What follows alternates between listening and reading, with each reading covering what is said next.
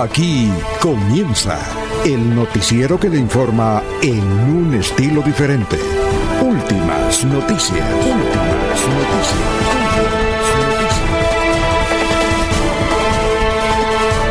La información analizada por los expertos, sin sesgos, explicada con detalles, sin tanta carreta. Últimas noticias por Radio Melodía, también por Facebook y YouTube Radio Melodía. Director Alfonso Pineda Chaparro.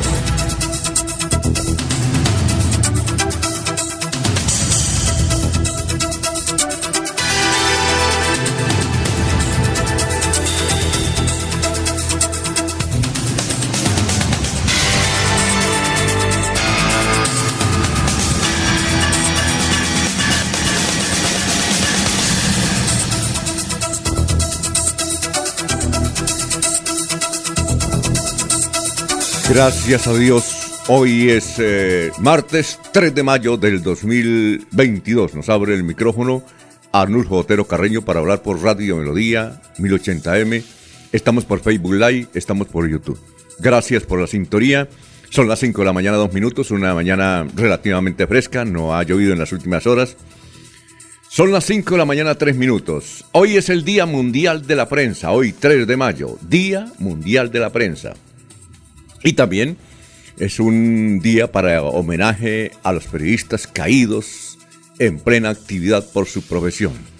Por ejemplo, en México. México es uno de los países donde más periodistas han caído durante los últimos 10 años. hay series en Netflix, eh, muchas plataformas donde cómo ejercer la prensa en México es supremamente difícil. Por, las, por los carteles, o cárteles como dicen allá.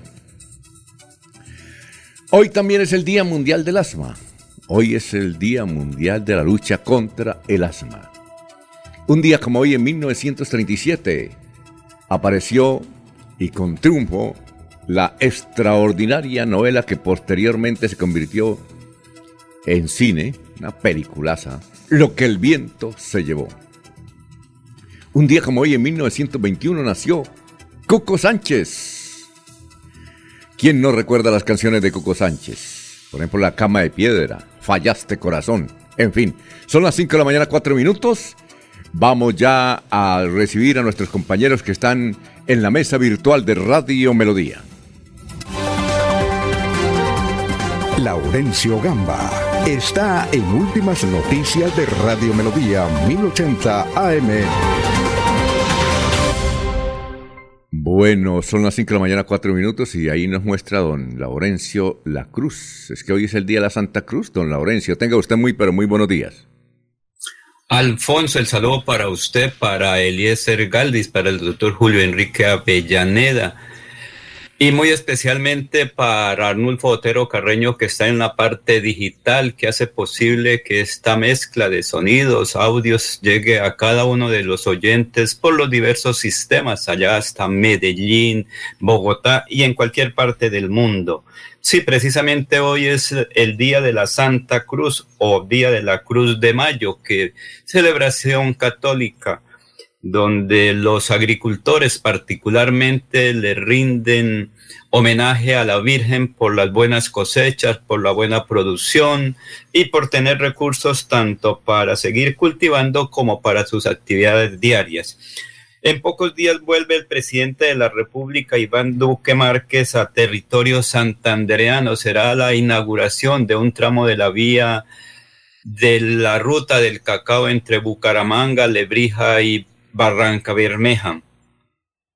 Marta Yanés Sánchez Forero, comerciante del municipio del Carmen, fue una de las víctimas allá en ese fatal accidente en la bajada del aeropuerto hacia Bucaramanga. Mañana hay suspensión de energía eléctrica en el barrio San Francisco de Bucaramanga. Será de 8 de la mañana a 5 de la tarde. Y el jueves será también en una gran parte del municipio de Girón, particularmente en Río Frío, Los Canelles, según la empresa electrificadora de Santander. En una ceremonia cristiana fue despedida la ex candidata a la gobernación de Santander, es diputada Ángela Hernández. En los jardines La Colina participaron varios pastores, pero una nota bastante solidaria por cuanto allí no hubo lágrimas. Su señora progenitora, creo que es una pastora, pronunció un discurso eh, religioso muy solemne. Igualmente su señor padre, lo mismo que su hermano y el esposo también. Las autoridades viales eh, piden a los conductores eh, que cumplan con todos los requisitos para evitar accidentes de tránsito y particularmente la revisión técnico-mecánica de los carros. En Beta se han registrado nevadas o caída bastante de agua que de alguna manera está beneficiando al municipio. Allí no hay cultivos, entonces por eso este tipo de fenómenos naturales no afecta nada. Betas es eh, particularmente minero. Cada día los precios de los productos de la canasta familiar se van incrementando. Eso es lo que se está demostrando en cada uno de los supermercados, en las plazas y donde se vaya a conseguir entregamos una hija a Dios. Es la señora Ligia Patricia Álvarez Alarcón, que ayer en el funeral de Ángel Hernández dijo lo siguiente hermosa, cariñosa, nos robó el corazón a todo un país, e igual en los otros países donde ella estuvo, Latinoamérica, con su discurso de valores y principios en el Parlamento Europeo. Hoy hemos entregado una hija en el cielo. No es normal que los padres entierren a sus hijos. Hoy que nosotros como padres enterramos a Ángela, todo un departamento, todo un país, diferentes países orando por Ángela, la voluntad, prepararnos siempre para morir. Preparamos por lo económico, nos preparamos nos preocupamos por una carrera, pero ¿qué de la carrera final? ¿Qué del día de, la entrega de nuestra existencia a Dios? Hoy es el día de reflexionar y decirle, si hoy estoy acompañando a Angelita Hernández, yo también un día voy a estar ahí, yo también voy a morir, yo también voy a estar en la eternidad. Entonces, para todos los que me están escuchando, por favor, la eternidad es lo más importante, lo demás se queda, no hay que apegarnos tanto. ¿Cómo seguir con el legado de Ángel Hernández? Es un legado que está en la Biblia, amar a Dios sobre todas las cosas amar al prójimo, hacer el bien, ese es el todo. ¿Qué le queda de, recuerdo de Angelita? Muchos, todo, una, todo 31 años de recuerdos. Muy bien, hay que indicar que Patricia, quien hablaba ahí, eh, es muy joven además, la mamá de Ángela Hernández. Ayer justamente es increíble las ironías de la vida. Ayer estaba cumpliendo años Patricia y el día que es su cumpleaños tener que sepultar a Angelita. Muy bien, eh, ya hay gente en el portal eh, de Facebook de Radio Melodía. A ver, eh, dice lo siguiente. Don Gustavo Pinilla Gómez, Giovanni Fiallo, buen día. Carolina Castro Méndez, bendiciones. José Jesús Galeano Herreño, buen día, saludos. El pasado sábado celebramos la conmemoración de las víctimas del conflicto armado en el corregimiento San Martín, municipio de Bolívar 1.200 víctimas. Usted le saluda allá en Bolívar, Santander, a José Jesús Galeano, Álvaro Navarro Rugeles. Dijo un abuelo cañero, entonces si a Jesucristo lo hubieran matado el pueblo con un revólver, festejarían el día del Santo Revólver. Eh, a ver, y también eh, don Jairo Macías, eh, don Ramiro Carvajal de Deportivos Carvajal, Aníbal Navas Delgado, gerente general de Radio Taxi Libres, que tiene el teléfono 634-2222. Un saludo también de Juan José Rinconón, Malino Mosquera, Peligan, bueno, Jairo Macías, Walter Vázquez, Jan Céspedes. Felicitación al doctor Jan, que patrocina la selección eh, sub-13, que tuvo tremendo premio nacional. Eh, igualmente para Pedrito Galvis, Pablito Monsalve, Pedrito Ortiz, que ya comienza a mandarnos noticias. Y a usted, Eliezer. Eliezer, ¿cómo se encuentra? Muy buenos días, son las 5.11 de la mañana. Don Alfonso, muy buenos días, todo muy bien. Disfrutando del clima antioqueño, del clima de esta hermosa ciudad de Medellín. Tenemos eh, tiempo seco, creo que también en nuestra región eh, no hay lluvias en esta mañana. Comenzamos con una temperatura aquí en Medellín de 17 grados centígrados, tendremos una máxima de 33 grados. En pie de cuesta, a esta hora 19 grados centígrados, la máxima será de 35 grados en pie de cuesta. En el municipio de Florida Blanca, la temperatura actual también 19 grados centígrados, la máxima será de 35 grados. En la ciudad del Socorro, el clima nos indica que hay una temperatura en este momento de 18 grados centígrados, subirá en su pico más alto a 36 grados. En el municipio de Málaga tenemos 12 grados centígrados actualmente y serán 28 grados los que nos indique su temperatura máxima. En la ciudad de Bucaramanga, 19 grados centígrados actualmente, 35 grados será la temperatura más alta de la ciudad de Bucaramanga. En Barranca Bermeja tenemos 26 grados centígrados a esta hora. Subirá a 43. Un clima súper caliente tendrá hoy que soportar la ciudad de Barranca Bermeja. En la ciudad de San Gil, 20 grados actualmente. La máxima de San Gil será de 36 grados. En el municipio de Vélez, don Alfonso, 11 grados centígrados en este momento, 28 será la máxima de la localidad de Vélez. Y para terminar el recorrido, Puerto Wilches tiene 25 grados centígrados en este instante, 42 será la máxima de Puerto Wilches. Un clima muy eh, parecido a Barranca Bermeja tendrá hoy el municipio de Puerto Wilches. Y para terminar, Bogotá en este instante es la más fría de todo este recorrido, 10 grados centígrados, y la temperatura máxima de la capital del país subirá a 26 grados. Bueno, muchas gracias, Eliezer. Allá en la ciudad de Medellín son las 5 de la mañana, 13 minutos. Eh, vamos a saludar eh, inmediatamente a nuestro antropólogo de cabecera, el doctor Luis José Arevalo, con el pensamiento del momento. Eh, y también a la gente que nos está escuchando Manuel José Mejía Reyes, creo que nos escribe de Barranca Bermeja. Bueno, vamos con usted, doctor Luis José. Muy buenos días. Muy buenos días, estimados oyentes y periodistas del noticiero de Últimas Noticias de Radio Melodía. Feliz martes para todos. La frase de hoy, o reflexión, tiene un contenido muy profundo. Dice, más importante que conseguir a alguien que te ilumine es conseguir a alguien que no te apague. Jorge Caicedo está en Últimas Noticias de Radio Melodía 1080 AM. Muy bien, son las 5 de la mañana, 14 minutos. Eh, don Jorge, muy buenos días, ¿cómo se encuentra?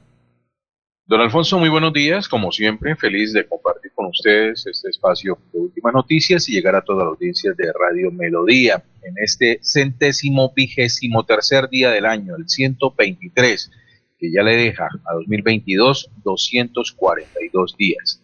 Cifras que son noticia hoy en Santander, don Alfonso, están preparados los 5,4 kilómetros de túneles eh, que están ya prestos para ser inaugurados corresponde estos datos al túnel de La Sorda y, eh, y La Paz, allí sobre la ruta del cacao, dentro del nuevo trazado de la vía que comunicará Bucaramanga con Barranca Bermeja. Son dos túneles que ya prácticamente están terminados y que se espera sean inaugurados por el presidente de la República, Iván Duque, antes de finalizar mayo. Así que eso es una muy buena noticia y estos túneles se suman a los 1.660 kilómetros de infraestructura que este gobierno Iván Duque entrega ya finalizando su periodo de gobierno. Ah, muy bien, son las 5 de la mañana, 15 minutos, 5.15.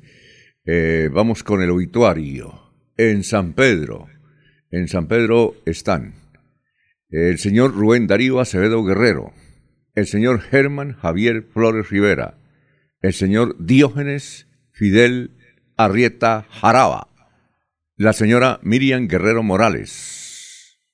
Y en Los Olivos, en Los Olivos están eh, Álvaro Castellano Duarte, Licenia Pedraza de Cáceres, eh, igualmente María Antonia Santos de Archila, José Jesús Caicedo Lozano, Hernando Baraja Sandoval. Son eh, los de obituario de hoy. Las 5.16, vamos con el resumen de las noticias. Precisamente los túneles que menciona Jorge y también Laurencio. El túnel de la Sorda se encuentra ubicado en la vereda del Líbano, del municipio de Lebrija, y alcanza 2.2 kilómetros. Y el túnel de la Paz está en la vereda Girona, también del municipio de Lebrija, tiene 3.2 kilómetros. Casi 6 kilómetros entre los dos. Bueno, ayer la policía de Barranca Bermeja publicó un video en el cual captura a dos delincuentes que tenían casa por cárcel. Bueno, eh, en el puerto petrolero, pese a tener casa por cárcel, estaban delinquiendo, extorsionando comerciantes y pendientes de quienes retiraban de los bancos más de 10 millones en efectivo.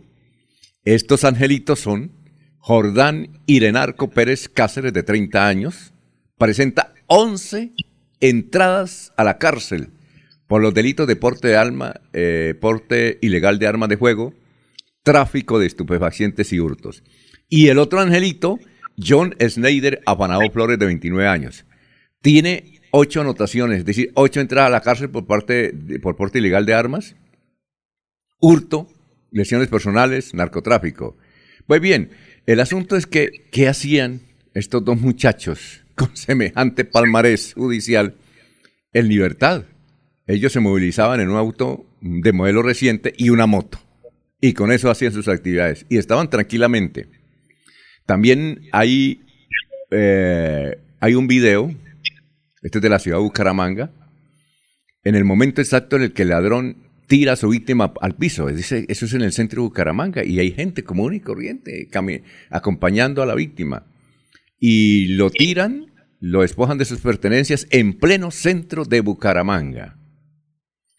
Bueno, ayer fue el sepelio de Ángel Hernández, ya don Laurencio nos comentó sobre eh, lo que ocurrió ayer, muchísima gente, y su señora madre, Patricia, que además es muy joven, muy activa también como, como su hija Anela, pues estaba ayer de cumpleaños, increíble.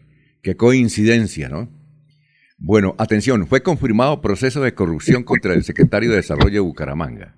Se trata del secretario José Ludwig Gómez creo que fue en el 2014-15, secretario de Desarrollo, quien está acusado de apropiarse 185 millones de pesos. La fiscalía confirmó que el proceso está en firme contra este joven por los delitos de peculado por apropiación, contratos sin requisitos legales y falsedad ideológica en documento público por el recurso de apelación se eh, presentado por la Fiscalía Delegada ante el Tribunal Superior del Distrito de Bucaramanga fue revocada la decisión del 10 de noviembre del año pasado por el Juzgado Décimo Penal del Circuito de Bucaramanga que anulaba el proceso. Bueno, declaran calamidad pública por emergencias a Cimitarra. Tenemos más adelante a un Henry. Eh, Henry Riaño, alcalde, que nos va a contar qué es lo que ocurre en. En Cimitarra. Un muerto y dos personas más heridas dejó accidente de camión entre Lebrija y Bucaramanga. De la señora que hablaba don Laurencio. Hoy dice Vanguardia Liberal que es una, emprendedora, que eh, una madre soltera, que venía dos veces a la semana de San Vicente a traer y a llevar productos. Ya la conocía mucho. Era del Carmen de Chucurí, de una vereda que se llama Santo Domingo del Ramo de allá ella iba llegando y porque dicen que porque la carretera estaba mojada, estaba lisa.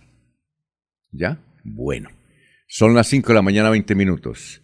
Incomunicado el departamento de Arauca con Cúcuta y Bucaramanga por el colapso de una vía en el sector conocido como Río Negro. Las fuertes lluvias provocaron la emergencia que afecta el transporte de alimentos y pasajeros en el oriente del país. Creo que hoy, hoy van a dar paso, al mediodía. Fueron eh, muertos dos extorsionistas que se hacían pasar como disidentes de las FARC y en pleno Magdalena Medio. El doble homicidio fue cometido por desconocidos armados en zona rural de Cimití, sur de Bolívar. Las víctimas son Ferney Cárcamo Álvarez y Quisiano Bernal Londoño. Esto fue en el sector de Cuatro Vientos del corregimiento San Joaquín en Cimití. Eh, la información fue del mayor John Erazo, comandante de la policía del sur del Bolívar. Y dice el mayor que estos eh, señores dados de baja pertenecían al clan del Golfo. y que las investigaciones que señalan es que fue el mismo plan del clan del Golfo que los mató. Bueno, murió trágicamente un conductor de Brasilia en accidente entre Bucaramanga y Aguachica. La información nos dice que un muerto y varios heridos dejó el accidente de tránsito ocurrido en las últimas horas del sur del departamento del Cesar. Eso fue en el kilómetro 51 de la vía, ahí saliendo de, de, Huachica.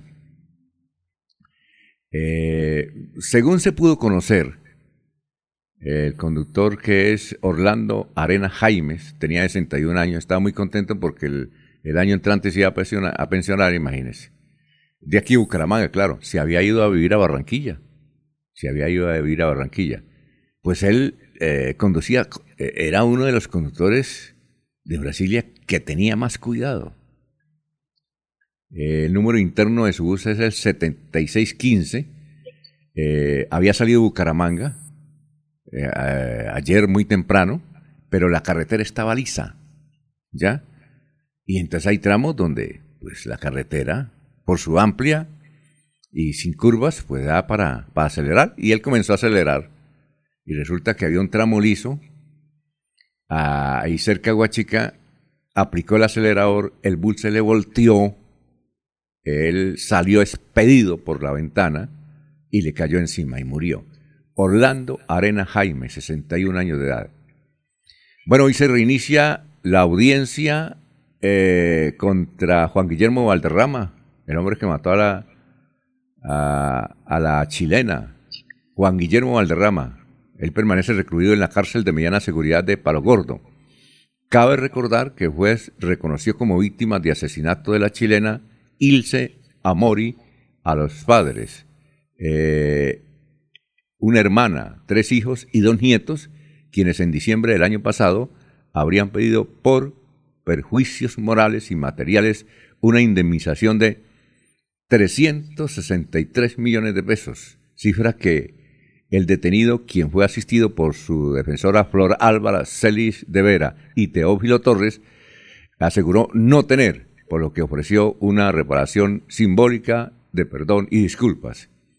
En dado caso que no se logre la conciliación, el juez fallará el monto total de los daños causados por el ilícito. Juan Guillermo Valderrama permanece, como decimos, como mencionamos, en Palo Gordo.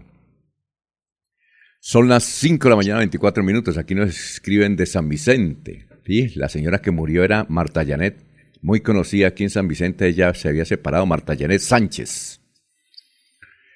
Eh, bueno, dice el colaborador de San Vicente, eh, Juan Fernando, dice, dice que la, ella venía en el camión lo venía manejando un muchacho de 24 años, pero en el kilómetro 66, llegando a Lebrija, el camión Dodge modelo 1975, ya era viejito, ¿no?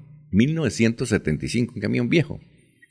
Eh, pues eh, el, el, pavimento estaba liso y además no le respondió al muchacho, no le respondieron los frenos.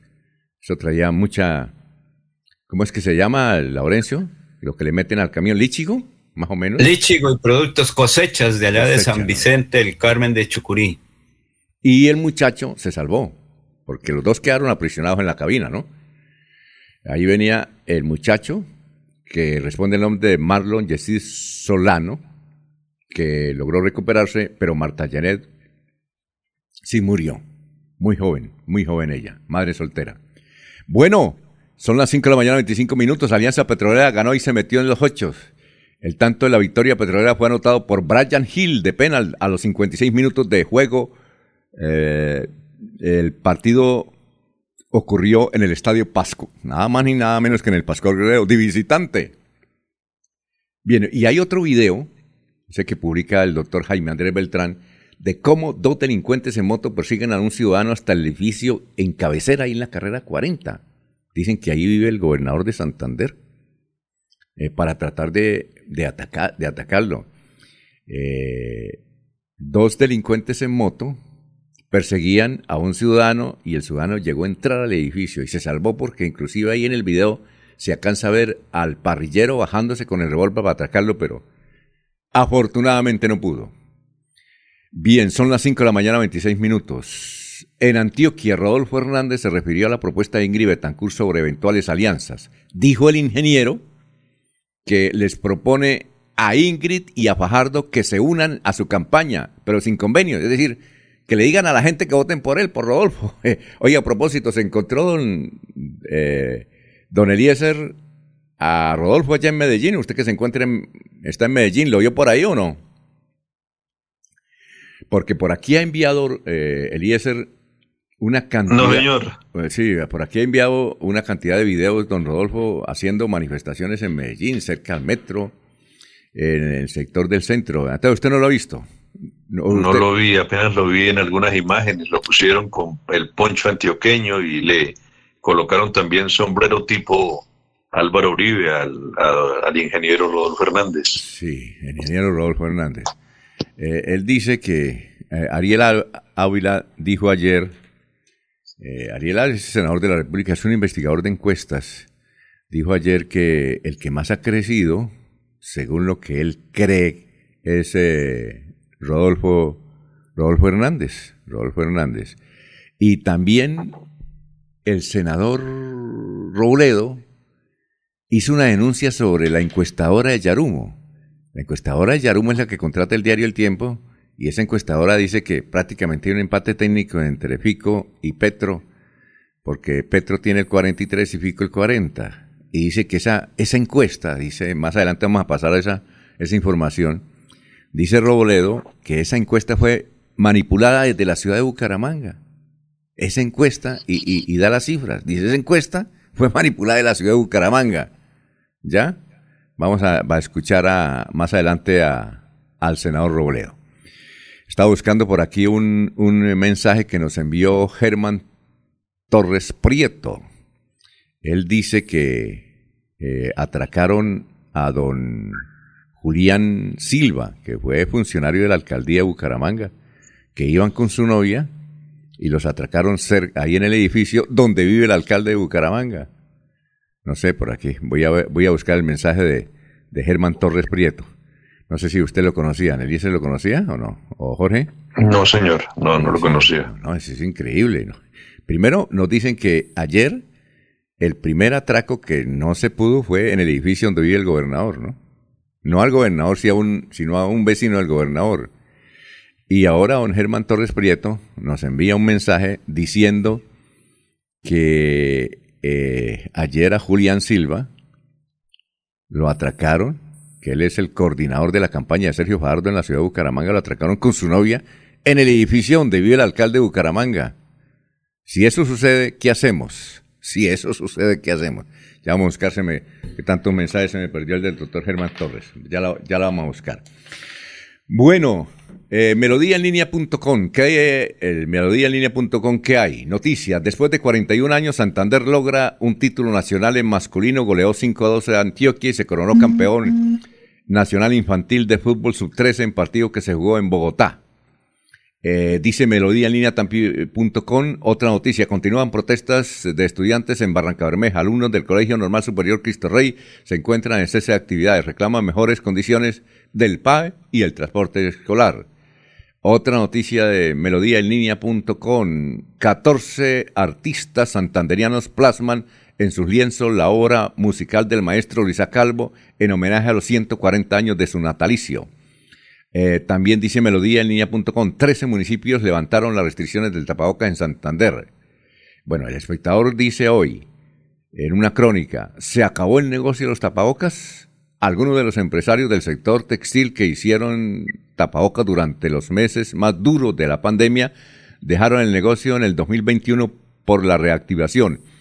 Otros que hasta trajeron máquinas especializadas esperan que la gente lo siga usando mientras retoman otras líneas de sus negocios. A nivel nacional, a nivel nacional la noticia más importante es que iban a matar a Petro. Dice Petro que descubrieron que hay un bloque que se llama Oriente o algo por el estilo, que lo van a matar.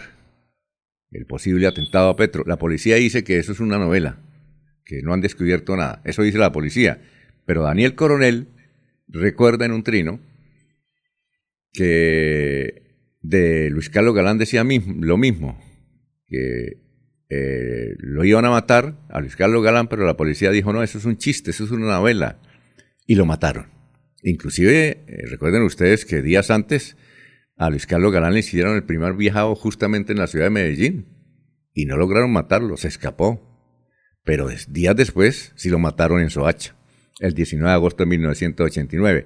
Entonces Daniel Coronel eh, publica las imágenes de las noticias de esa época, el tiempo, el espectador, la revista Semana, cuando eso no había portales donde señalaban que la policía menciona que esa versión de que van a matar a Luis Carlos Galán es un chiste y es una novela.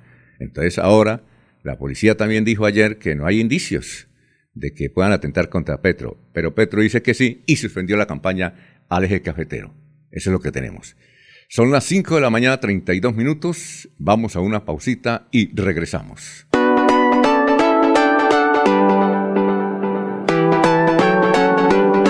Melodía, Melodía, Radio Sin Fronteras. Escúchenos en cualquier lugar del mundo. Melodíaenlínea.com es nuestra página web. Melodíaenlínea.com, señal para todo el mundo. Señal Radio sin límites, Radio sin fronteras. Radio Melodía, la que manda en sintonía. Yo me identifico y ratifico que mi presidente es Fico. Fico, el presidente de la gente. Yo me identifico con Fico, el presidente de la gente. Yo ratifico que es Fico. Yo me identifico el presidente de la gente. Yo ratifico que es Fico. Publicidad política pagada. Los mariachis. La magia cultural de México llega a Bucaramanga con Chabela por siempre Vargas. En el Teatro Santander, no te la pierdas. Funciones 12 y 13 de mayo. Canto, danza, teatro y mariachi en vivo. Entradas en tuboleta.com. Bucaramanga, 400 años. Con el apoyo de Caja San. Sorprenda este 8 de mayo a esa mujer especial en el Día de las Madres con el más exquisito, sabroso y crocante pollo a la broster del área metropolitana de Bucaramanga. Y no es cualquier pollo, es Rino Broster. Visítenos en la calle 35A número 2AE86, Barrio La Cumbre, una cuadra abajo de la Iglesia Católica en toda la esquina. O pídalo a domicilio llamando al 67 658 1102 o a la línea celular 322 366 14 24. Rino Broster, Rino Broster, Rino Broster. Mi madre es pequeñita, igual que una violeta, lo dulce está en 23 al 30 de junio, Bucaramanga y Girón vibrarán con la sexta edición del Mundialito Incomesa. Con la sexta edición del Mundialito Incomesa, categoría Sub-11. El evento deportivo más importante del fútbol base de Latinoamérica. 48 equipos, 5 países, Venezuela, Ecuador, Perú, Panamá y Colombia. 150 partidos, más de 900 niños en competencia. Un torneo de fútbol infantil a la altura de los mejores del mundo. No me grites, aliéntame. WhatsApp 310-289-8760.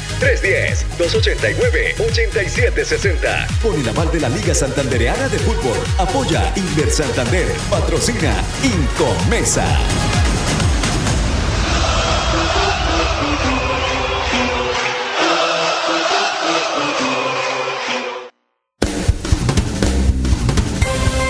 Va la noche y llega últimas noticias. Empezar el día bien informado y con entusiasmo.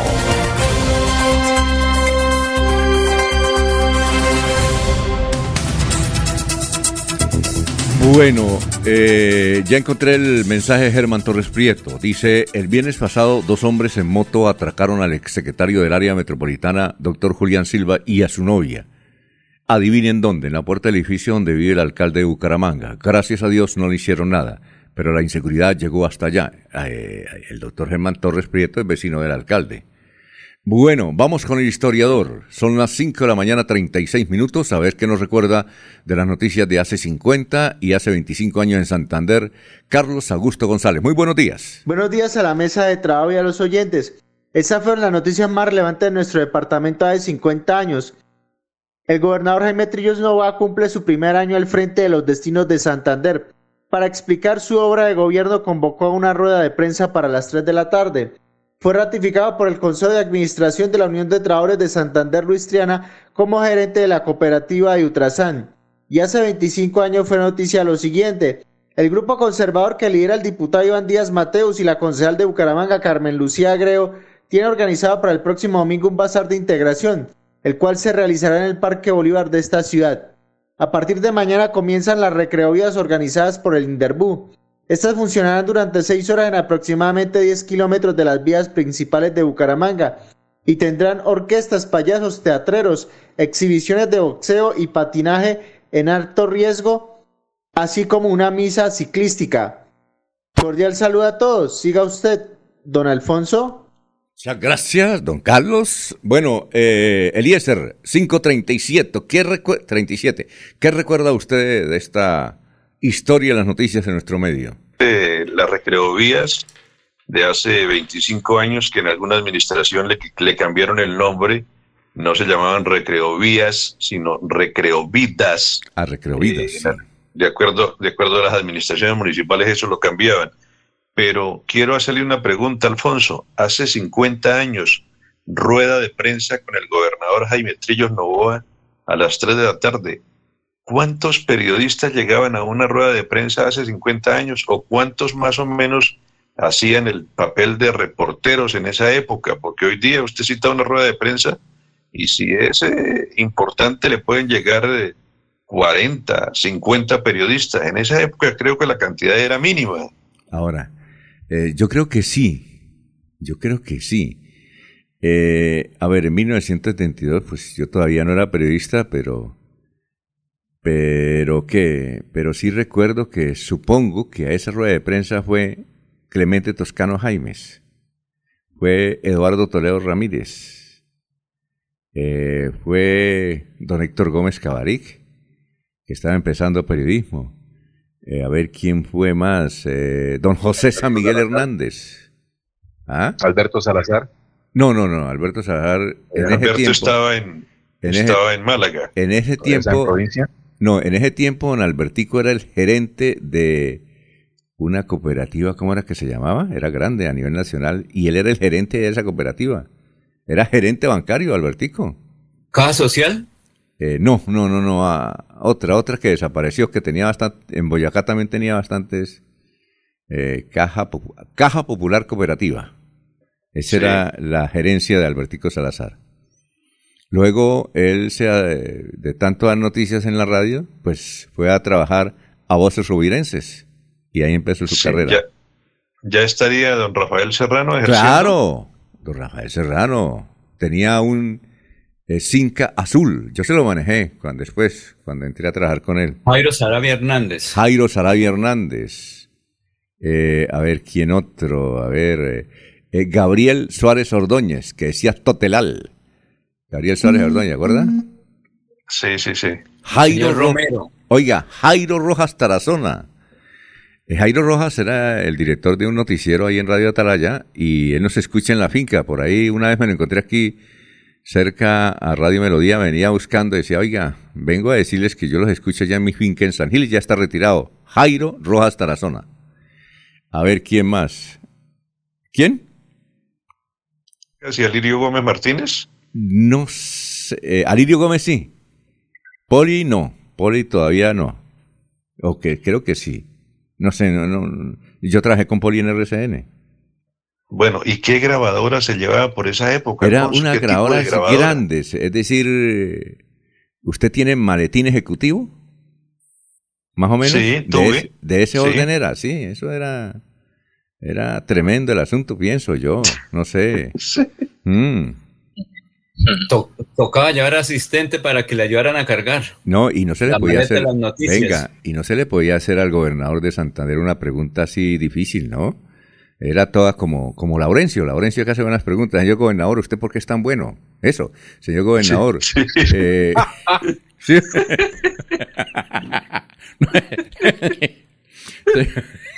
Alfonso, para la época eran muy pocos. Yo recuerdo cuando llegué aquí y don Rafael Serrano Prada, mi maestro, me invitó a estar en una rueda de prensa.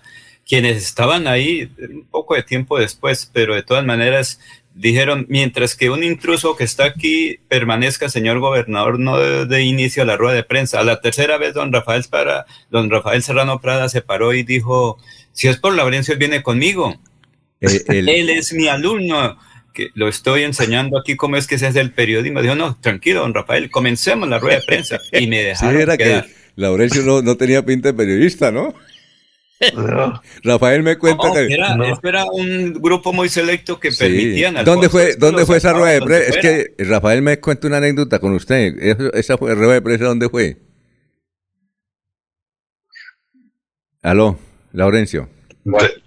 Pues la que le digo ¿Cuál fue en sería? la gobernación de Santander. No Exacto. recuerdo qué gobernador. Por eso que... Pero yo eh, llegué, pero estaba que- haciendo como el segundo semestre de comunicación. Ah, no, pero que usted tenía una pinta diferente, ¿no? Sí. Sí, que el gobernador Cris que dijo, oye, Rafael, y habla, ¿no? eso, eso me dijo Rafael. Es que, es que a Laurencio le han pasado varias. También cuando dijeron que aquí llegó con un regalo un humilde periodista campesino o un humilde campesino. Ah, sí. Ah, también. Un humilde beleño, Humilde con beleño. bocadillos para Juan Gozaín. Bueno, y el otro que yo creo que estuvo ahí fue José María Vesga. José María Vesga. Eh, él empezó la actividad periodística en esa época. No, todavía no, porque él estaba prestando el servicio militar obligatorio. No, yo creo, no, yo creo que él ya había salido, él trabajaba, le voy a Ah. decir dónde, en Diario del Oriente. Alfonso, Sí, y, creo que también por esa época el- las entidades como gobernación, como alcaldía, no tenían esos equipos de periodismo que se tienen hoy. No, no había Tal jefe de vez en la prensa. gobernación existía, por ejemplo, el Tuerto Figueroa como jefe de protocolo y pare de contar. No, mire, es que Luis Enrique Eliezer, Figueroa, no sea tan igualado. Luis Enrique Figueroa, Eliezer, el, es que el esa, embajador de Piedecuesta para la época. Eliezer, es que esa El rueda de prensa, es que esa el rueda de prensa, Figueroa. Esa rueda de prensa que cita el historiador fue hace en 1972 y el jefe de prensa era no era jefe de prensa, era jefe de protocolo Luis Enrique Figueroa, que era el jefe de protocolo de la gobernación y el jefe de protocolo de la alcaldía. Es decir, quien hacía los discursos a los gobernadores y al alcalde y lo que debía hacer y todo era Luis Enrique Figueroa. Cuando eso se podía, ahora no se puede. Y columnista de vanguardia Y liberal. columnista de Vanguardia Liberal, Bueno, era el que hacía todo. Mm. Siéntese ahí, señor gobernador, embajador para este lado, presidente, venga para acá y no se haga. Ese era el que hacía todo. Yo recuerdo cuando uno llegaba por aquí a Bucaramanga, "Ha- haga el favor y salga de ahí. Lo sacaba sin tanta cuestión. Sí, eso era una rueda de prensa que me, me dice aquí un, un colega que era cada dos meses una rueda de prensa, no como ahora que le hacen... Mire, Horacio Serpa hacía una rueda de prensa todos los días, ¿no? Todos los días hacía rueda de prensa don Horacio Serpa. Eh, y en ese tiempo era cada mes. Y además nos llamaban rueda de prensa, invitaban a los periodistas. Ya, ¿cómo les parece? ¿Qué, qué tiempos aquellos, no? Bueno, recordar eso, sí, don Alfonso. Alfonso, en esa época la, la, la persona que Ah, cumplía eh, una función muy mm, importante era secretaria de despacho que me se le dice- llegó este telegramita. Me dice aquí un oyente, el otro que asistía a la rueda de prensa y era el Laurencio de la época. Mire, Laurencio, ¿sabe quién era? Pe- por ahí, yo creo que todavía existe. Pedro Corredor Rojas. ¿Alcanzaba a, escuchar- a- a hablar de él o no? ¿Laurencio lo alcanzó a conocer? No, señor, al señor Romero, ¿se acuerda? Pe- Romero, Emiliano? Romero Paredes. Sí. Emiliano Romero Paredes, sí señor. Emiliano Romero Paredes. Era el director de Noticias Caracol. Félix Murcia Sánchez, Félix Murcia Sánchez, ¿recuerda? Félix Murcia Sánchez, el gato.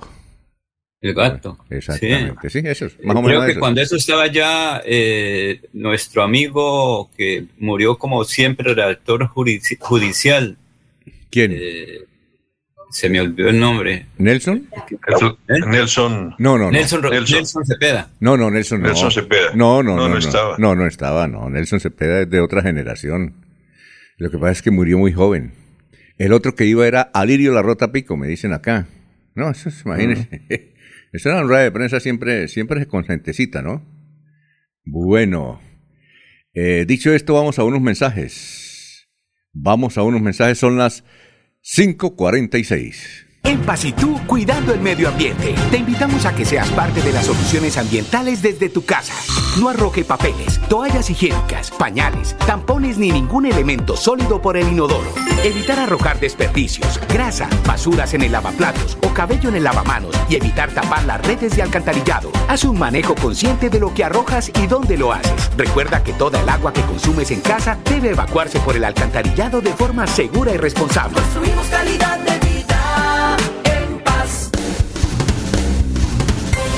Se va la noche y llega últimas noticias. Todos los días, desde las 5 de la mañana, empezar el día bien informado y con entusiasmo.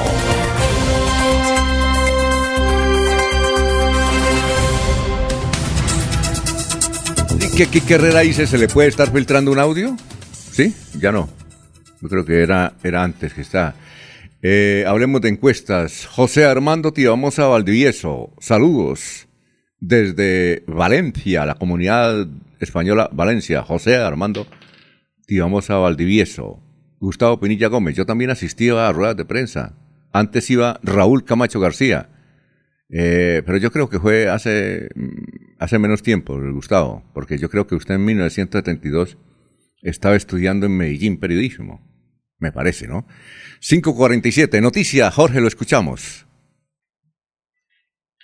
Sí, don Alfonso, mucha atención porque a la cárcel dos presuntos sicarios del clan del Golfo que atentaron contra policías en Puerto Wilches. En los hechos ocurridos el pasado 24, 28 de abril, asesinaron a un ciudadano que era requisado por los uniformados. Los supuestos autores de ese ataque fueron identificados como John Haider Díaz Aparicio y Dulbey Díaz Piedraíta, a quienes la Fiscalía les imputó los cargos por los delitos de homicidio agravado, homicidio agravado en grado de tentativa y porte de armas de fuego.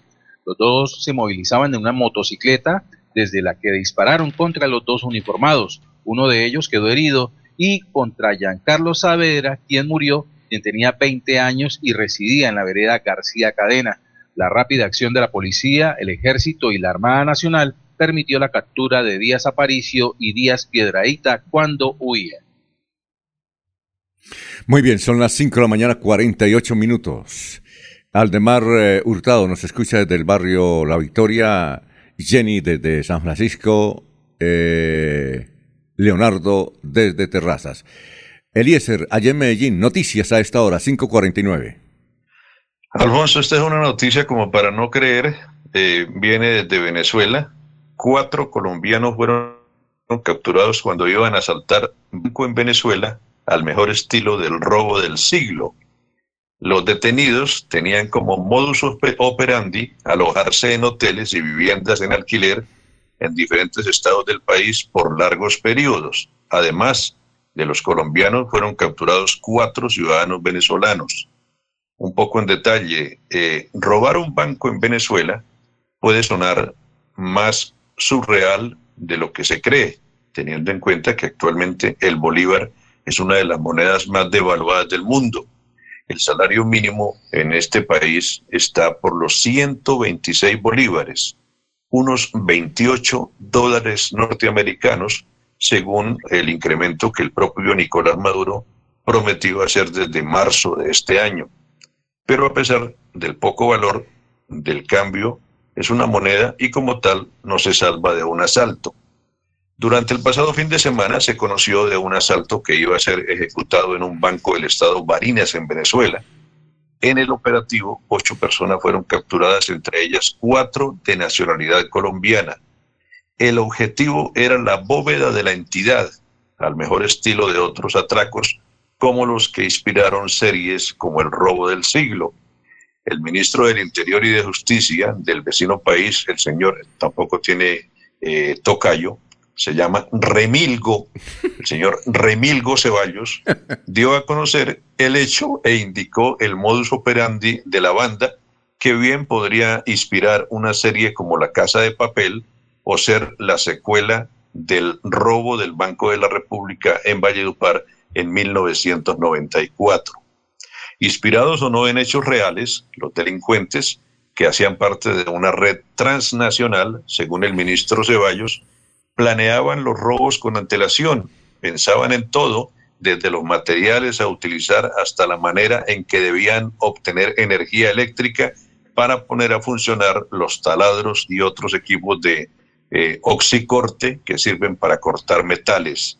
El robo al banco de Barinas merecía ser analizado y medido con cautela y por eso los ocho delincuentes construyeron un túnel que terminaba en el sitio donde está ubicada la bóveda central de la entidad. De hecho, este trabajo fue encomendado a los colombianos que desempeñaron el papel de topos, no solo con este, sino con otros atracos a bancos. Y sigue ahí todo el detalle de la operación.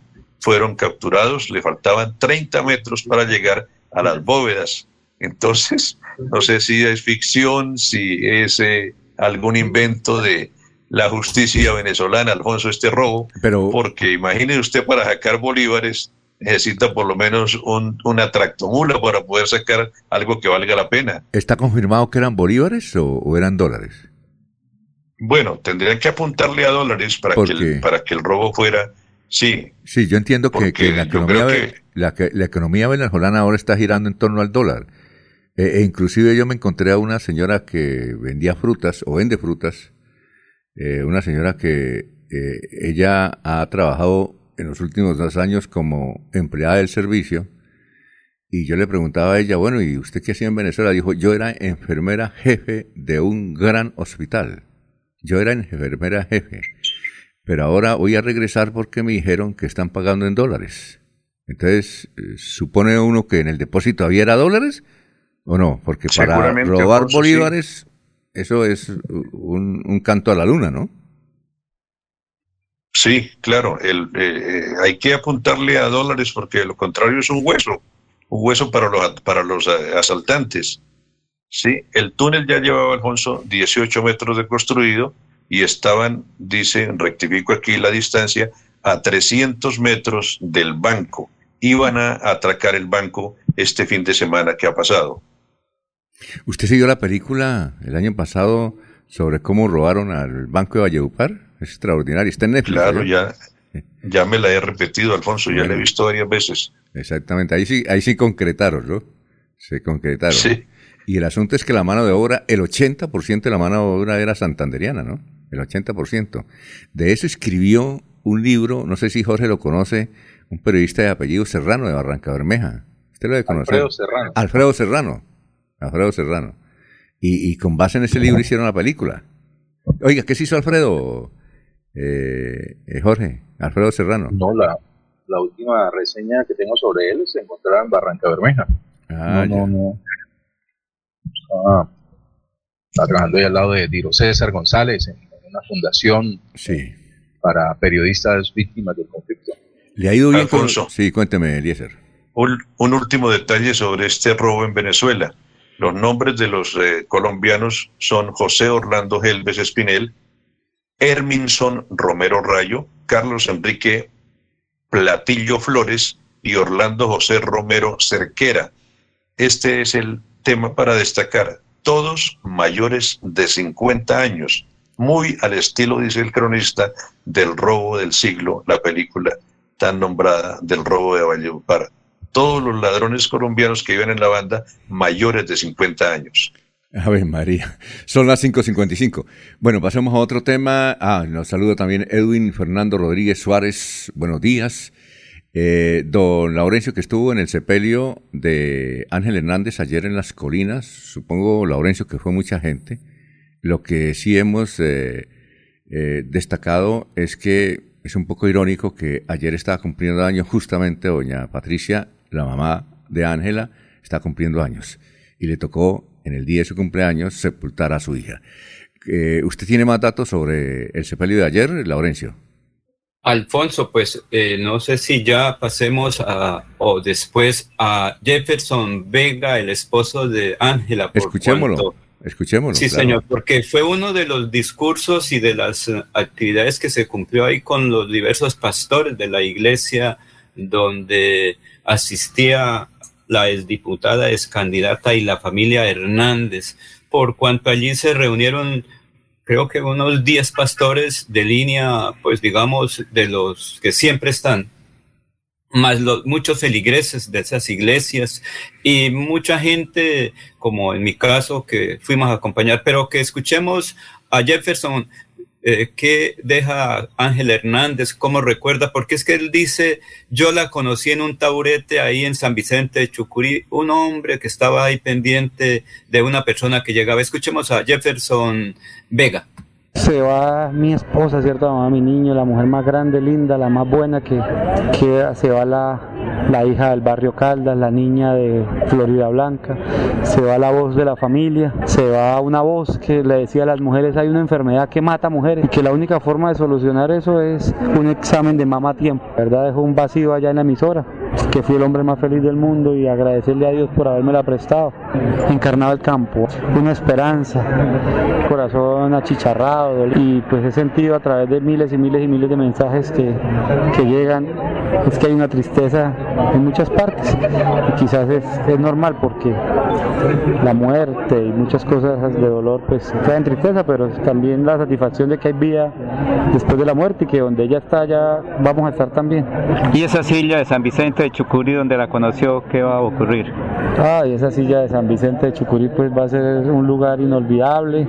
Hasta ahora el momento más bonito de mi vida, el día que la conocí, que, que la luz de sus ojos, esos, esa sonrisa, esos dientes brillantes que parecían pedacitos de queso, del barrio Caldas a San Vicente y de ahí le dio no solo la vuelta a Santander, a Colombia, sino un referente muy grande en Latinoamérica, su poquita edad. ¿Cómo continuar con el legado de Ángel Hernández? Uy, esas cosas sí es pesada, porque ¿quién levanta esa bandera en el piso? ¿Quién es capaz de coger la espada y volverla a envainar como lo hacía ella? Pues yo la verdad no sé, quizás entre todos. Era diferente, ¿no? Era de lejos distinta. Pero quedó un hijo. Quedó un hijo. Quedó el retoño. Que pues mi Dios está en todo y, y él con un futuro. Y es una esperanza, es Ángela. Él lo tenemos en la casita chiquitico, pero ahí está su genética. ¿Qué reflexión le da a los oyentes de Radio Melodía? A cada persona que está escuchando este, esta entrevista, este audio, si, si tiene mamá, si tiene hijas, si tiene novia y si es mujer, la mano al seno y hay que hacer el autoexamen. Porque esa enfermedad es cierta y mata. Mató a mi esposa, me dejó viudo, dejó un niño huérfano. Y la diferencia entre la vida y la muerte es un diagnóstico a tiempo. Entonces hay que hacerse el autoexamen. Eso es el legado de Ángela. Y luchar hasta el final, nunca bajar los brazos. Siempre adelante, nunca atrás. Ella decía una frasecita que cada vez me, me retumba en mi alma. Decía, eso no son penas para un soldado como yo. Yo soy de las que combato hasta cinco minutos después de muerta. Y ella es combativa. Y fue combativa y hay que combatir y hay que luchar siempre. Esa es Ángela Hernández y ese es el legado de ella. Un saludo solidario de Alfonso del noticiero Últimas Noticias. Claro que sí, Alfonsito, a, a todos allá, que fue la alegría de Ángela por casi dos años. Ella quería ser periodista, pero la situación económica no, no, no, no le pudo. Y hubo una emisora, unos amigos que la hacían madrugar y decía que son las madrugadas más lindas de su vida, poder estar en una cabina, en un micrófono y cumpliendo uno de sus sueños. Muchas gracias a todos ustedes porque le cumplieron el sueño a la gran Ángela Hernández, que era estar en una cabina y ser periodista. Sí, claro. Eh, yo recuerdo que le decía a Ángela, bueno, y usted tan joven, no tiene más de 20 años y, y no le da cosita madrugar. Dijo, no, yo lo hago con cariño, además porque yo madrugo más que ustedes. Yo madrugo antes de las 4 de la mañana, tengo que hacer una oración de 30 minutos diario, decía ella. Y si yo no hago esa oración, no salgo. Y llegaba temprano, Angelita. Bueno, son las 6 de la mañana. Eh, ah, también estaba allá, vimos eh, a Laurencio, vimos en las imágenes que usted envió al diputado eh, Oscar San Miguel, Oscar que es San también, Miguel. además de diputado y compañero de Ángela, es pastor también de una iglesia. Y, y- y es de la bancada de la U. Porque los Y dos de la están- U. de Y la U. fue una de las personas que intervino ahí cerca donde estaba la delegación de la Asamblea del Departamento y allí leyeron un mensaje muy importante. Yo no sé si Jorge lo tiene, porque eh, ahí exaltaron la memoria de Ángela Hernández desde la alcaldía de eh, Betas y desde la alcaldía de Vélez. Porque recordemos que la alcaldesa de Vélez, eh, cuando estaba en campaña en alguna ocasión se encontró con Ángela y le dijo, diputada, yo como que me quiero retirar esperando niño, estoy en estado de gestación y candidato, eso es muy duro. Y que Ángela le dijo, no, candidata, siga adelante, como mamá, como todo, usted va a ser la alcaldesa, débeles a la señora Mateus. Entonces ella estuvo ahí también acompañando el funeral de Ángela Hernández, Alfonso. Eh, Jorge, ¿también estuvo en el cementerio? Sí, don Alfonso, estoy acompañando a la comisión de la Asamblea de Santander, en cabeza de, del diputado Oscar San Miguel y del segundo vicepresidente Camilo Torres Prada. Aquí se hizo lectura de la resolución de, de nota póstuma, en la cual pues eh, se hizo reconocimiento a la vida pública de Ángela Hernández. Y también entre las figuras que acompañaron ese sepelio estaba la directora del partido de la U, la gobernadora y ex senadora de Francisca Toro, eh, también estuvo el senador, senador de Norte de Santander, no recuerdo su nombre, apellido Torrado, si lo recuerda. Eh, Efraín Torrado, Manuel Torrado. Carlos Torrado, creo que es, Carlos. Eh, que, fue el, senador Efraín Torrado. ese, Efraín Torrado, sí. Efraín, Efraín. No, no, Efraín Torrado, entiendo que él nació aquí en el barrio Girardot, lo que pasa es que desde muy pequeño se fueron para Ocaña y salió senador por el norte de Santander. Ahí está Efraín Torrado. Sí, claro. Sí, señores, el también, eh, las figuras de, la vida política nacional y también amigos cercanos de, Ángel Hernández, la profesora Luisa Hernández, eh, su también el senador Alirio Villamizar, eh, el concejal Jaime Andrés, eh, la vieja del, concejal Jaime. Y esto, Jaime Andrés Beltrán, Jaime Andrés Beltrán. Beltrán, sí señor, estuvo también presente, también muy cercano a Ángel Hernández y, en fin, eh, varias figuras de la vida pública del departamento y del país. Ah, bueno. Son las seis de la mañana, tres minutos. Estamos en Radio Melodía. Sergio Díaz Ariza eh, dice: Muy buenos días a todos. Desde Betulia, quedó en clima, dando la mala noticia que ayer murió un niño de 12 años acá en Betulia, aparentemente por intoxicación. Dice don Sergio Díaz Ariza desde Betulia. Son las seis y tres. Aquí Bucaramanga, la bella capital de Santander. Transmite Radio Melodía, Estación Colombiana, HJMH. 1080 kilociclos, 10.000 vatios de potencia en antena, para todo el oriente colombiano.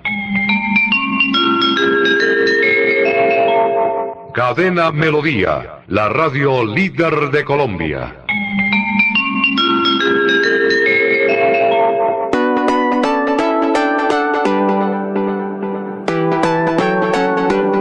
Melodía, Melodía, Radio Sin Fronteras.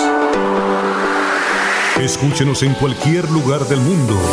Melodíaenlínea.com es nuestra página web melodíaenlínea.com. Señal para todo el mundo. Señal para todo el mundo. Radio sin límites, radio sin fronteras. Radio Melodía, la que manda en sintonía.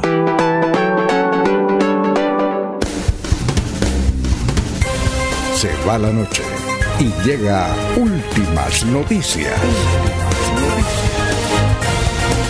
Empezar el día bien informado y con entusiasmo.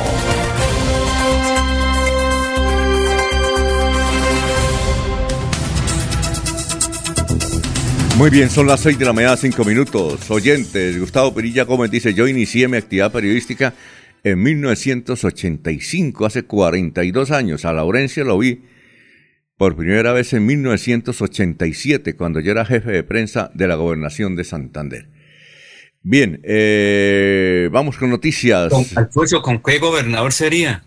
A ver, 1987. Sí, yo recuerdo mucho. ¿Era Clara Elsa Villalba?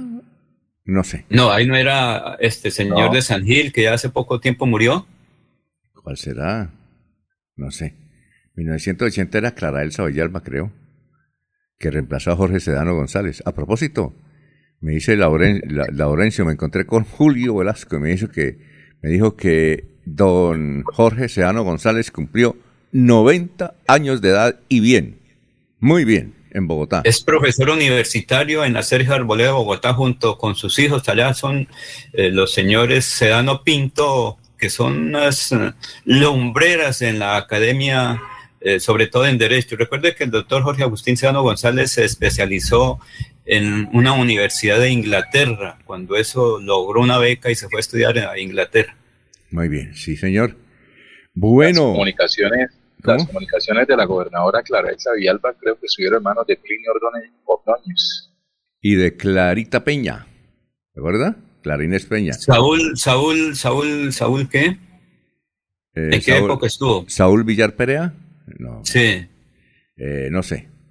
No Él sé. estuvo ahí de jefe de prensa. Yo recuerdo, o sea, de pronto recuerdo a mucha gente que estuvo ahí. Livia Pinta, que fue de Mario Camacho hace 25 años. Livia Pinto Rincón. Ah, no, Livia Pinto Y- sí fue la jefe de prensa de Mario Camacho. Sí, hace 25 años. Bueno. Lina Ordóñez también estuvo ahí. Ejé. Muy bien, vamos con noticias. Sabino Caballero también estuvo jefe de prensa de la gobernación. Claro. Eh, son las seis y siete. Vamos con noticias, Jorge. Lo escuchamos. Así es, don Alfonso, atención, sicarios asesinaron en Barranca Bermeja a un hombre con antecedentes penales por hurto y porte ilegal de armas de fuego. Las autoridades lo identificaron como César Augusto Solarte Guayabal, de 30 años, conocido con el alias de Manoñeque. La información la confirmó el comandante del Distrito de Policía de Barranca Bermeja, el mayor Carlos Ardila Pérez. Bueno, eh, don Eliezer, son las seis de la mañana, siete minutos. Alfonso, en eh, la celebración del Día del Trabajo, en la conmemoración del Día del Trabajo, eh, Gustavo Bolívar fue, protagonista de un hecho pues que eh, altera un poco la, la tranquilidad de la clase política. Se transportaba por parte de la gente que marchaba un, un ataúd y se dice que enterraban allí a Fico y a Uribe y eh, la noticia detallada indica que esto ocurrió en Cartagena el pasado domingo. Abren comillas, les prometo que como presidente velaré por sus vidas, tanto física como simbólicamente, respondió eh, Federico Gutiérrez cuando le hablaron de este tema. El domingo pasado Gustavo Bolívar acompañó a manifestantes que salieron a las calles por el Día del Trabajo en Cartagena, haciendo campaña a favor de Gustavo Petro. El senador interactuó con simpatizantes del candidato que cargaban un ataúd de papel, el cual aseguraban que era de Fico y de Uribe. ¿A quién están enterrando, compañeros? le preguntó Bolívar a uno de los que cargaba el falso ataúd. Le respondió a Fico y a Uribe, entre risas.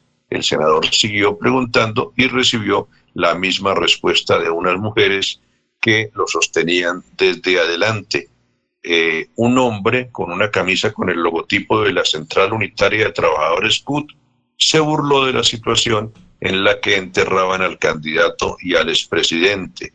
Abren comillas, ay Dios mío, te fuiste para siempre, Palomo Blanco, ay Fico, no, dijo imitando el llanto por la muerte ficticia del aspirante del equipo por Colombia. Esto pues seguramente dará tema para, para eh, comentarios en la actividad política en esta semana que estamos comenzando desde el día anterior, Alfonso. Sí, por ahí hay muchos memes, hay muchas críticas eh, contra Gustavo Bolívar, por eso. Bien. Por sus frutos los conoceréis. Eh, sí. Bueno, hoy está de cumpleaños Oscar Leonardo Villamizar Meneses, 37 años, está cumpliendo años hoy. Ayer el equipo de comunicaciones de eh, Oscar Villamizar, eh, donde fueron todos los periodistas del equipo de comunicaciones, ahí vimos a Samuel Melo y a Diana, bueno, a todo el equipo de radio, televisión y de redes sociales, brindándole el homenaje, prendiéndole la velita a Oscar Villamizar, que a propósito, Oscar Villamizar entiendo que hoy o mañana en el Congreso va a radicar un proyecto para construir otro puente sobre el río Carare, en el sector de la India. Dice Oscar Villamizar que este puente eh, permite el transporte de, permitiría el transporte de alimentos, ganados, enseres y pasajeros. Actualmente ese transporte se hace con canoas atravesando el río Carare, con los peligros posibles de caer al río Carare o al río Minero. Así es que está cumpliendo año 37, Oscar Villamizar. Bien, y hay otro tema y es el de las encuestas. Aquí vamos a presentar un resumen que hizo eh, Noticias 1, y donde eh, al final del informe el senador Robledo dice que esa, en la encuesta de Guarumo, donde han un empate técnico en la segunda vuelta entre Petro y Fico, estuvo manipulada desde el departamento de Santander. Aquí hay unas consideraciones sobre cómo esa encuesta, y nos parece curioso, porque es una encuestadora muy respetable, eh, pero contratada nada más ni nada menos que por el diario El Tiempo, ¿no? El Tiempo siempre trata de llevar una línea responsable en materia de encuestas y contrató a Guarumo, una encuesta muy joven, una encuestadora muy joven que fue creada por un hombre que fue registrador, él creo que ya no es el dueño, fue registrador nacional de la República. ¿Cómo es que se llama? Eh, Laurencio el, o Jorge, el... Carlos Ariel Sánchez. Carlos Ariel Sánchez de Boyacá. Eh, luego de, salir de la registraduría, Carlos Ariel vino aquí a la ciudad de socializó su empresa Guarumo y la sacó adelante y se volvió tan importante que eh, la compraron. Creo que Ecoanálisis la compró. Y aquí está un detallado informe sobre esa encuesta que ha sido muy cuestionada eh, y que periodistas como el de Noticias 1 hizo un análisis e hizo entrevistas sobre eso.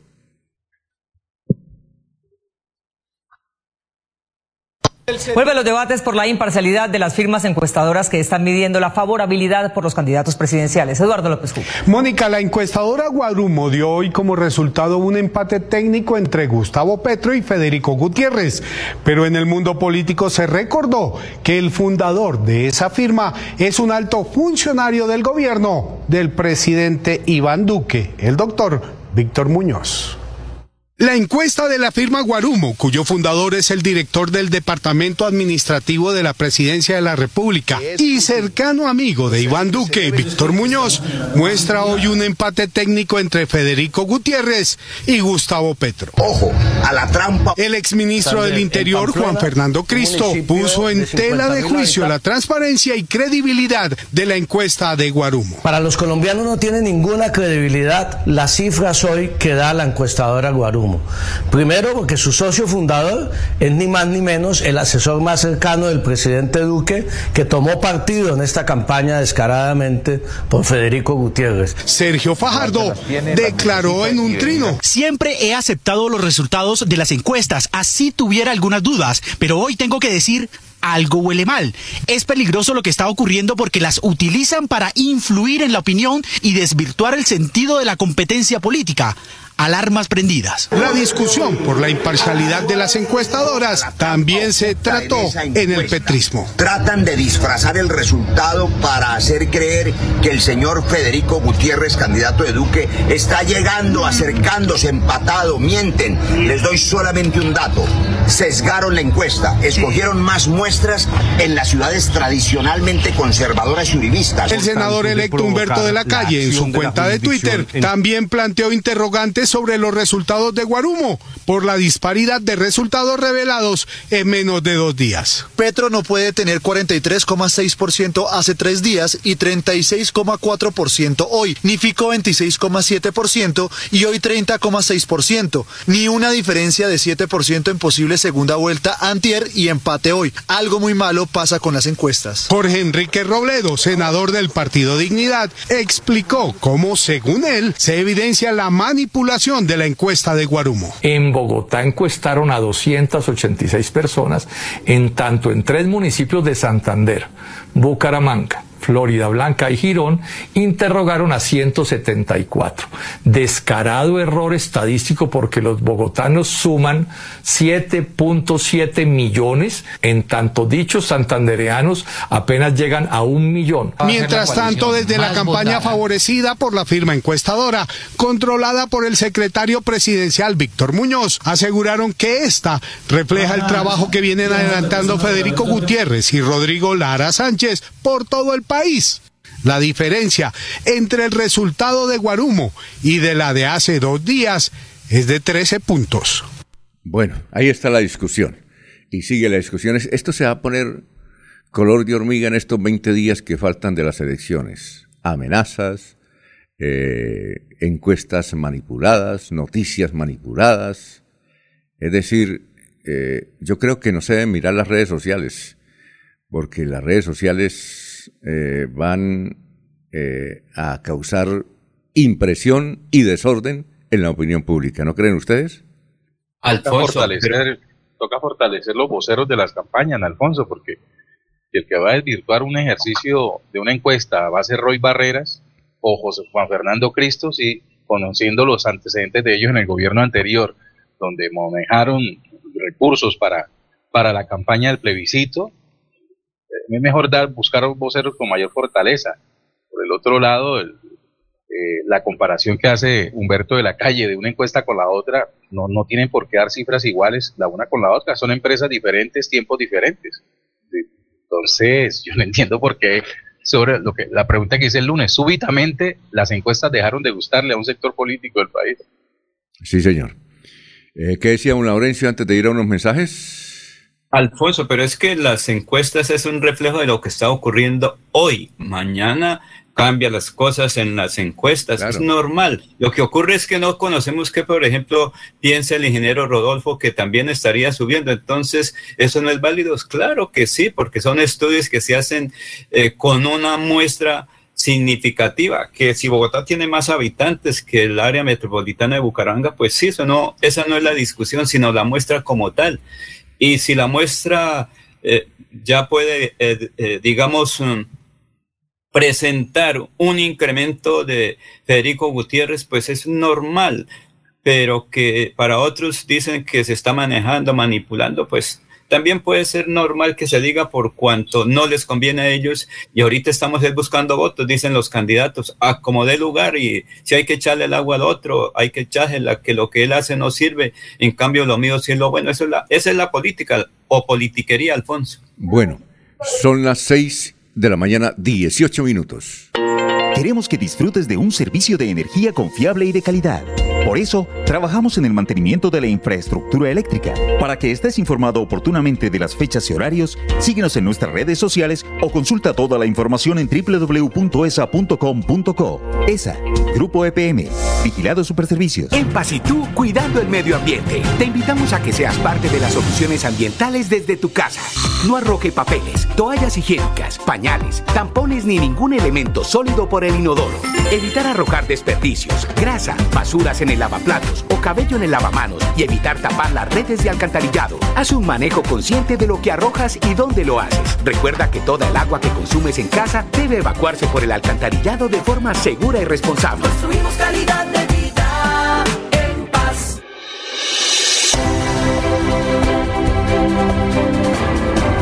Información y análisis. Es el estilo de Últimas Noticias por Radio Melodía 1080 AM.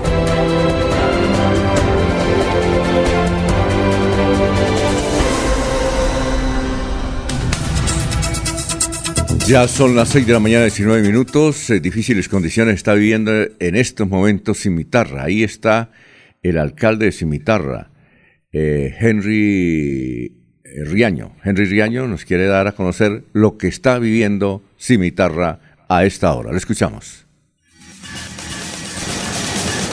Soy Henry Riaño, alcalde de Cimitarra Santander, el cual nos encontramos con una emergencia vial en todo el municipio. Hemos declarado la calamidad pública debido a la oleada invernal y hoy tenemos aquí la caída del puente sobre la quebrada La Perdida, que deja incomunicada a más de 400 familias, más de 1.500 personas en este sector, del cual la economía agraria es su, su base económica, cacao, aguacate, leche, todos los productos del campo que hoy no pueden pasar por esta vía debido a la caída de este puente.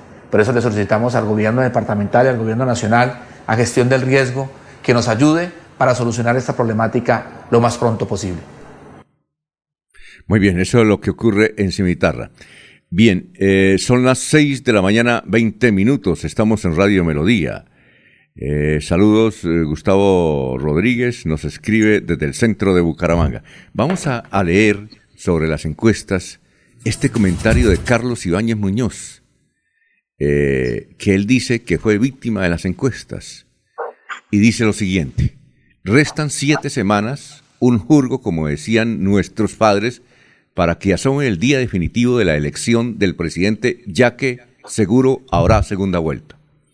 Ello para decir que en este prolongado tiempo pueden suceder muchas cosas. Las encuestas, que son la foto de los días en que se toma la muestra, puede variar sustancialmente. Ejemplos por montón.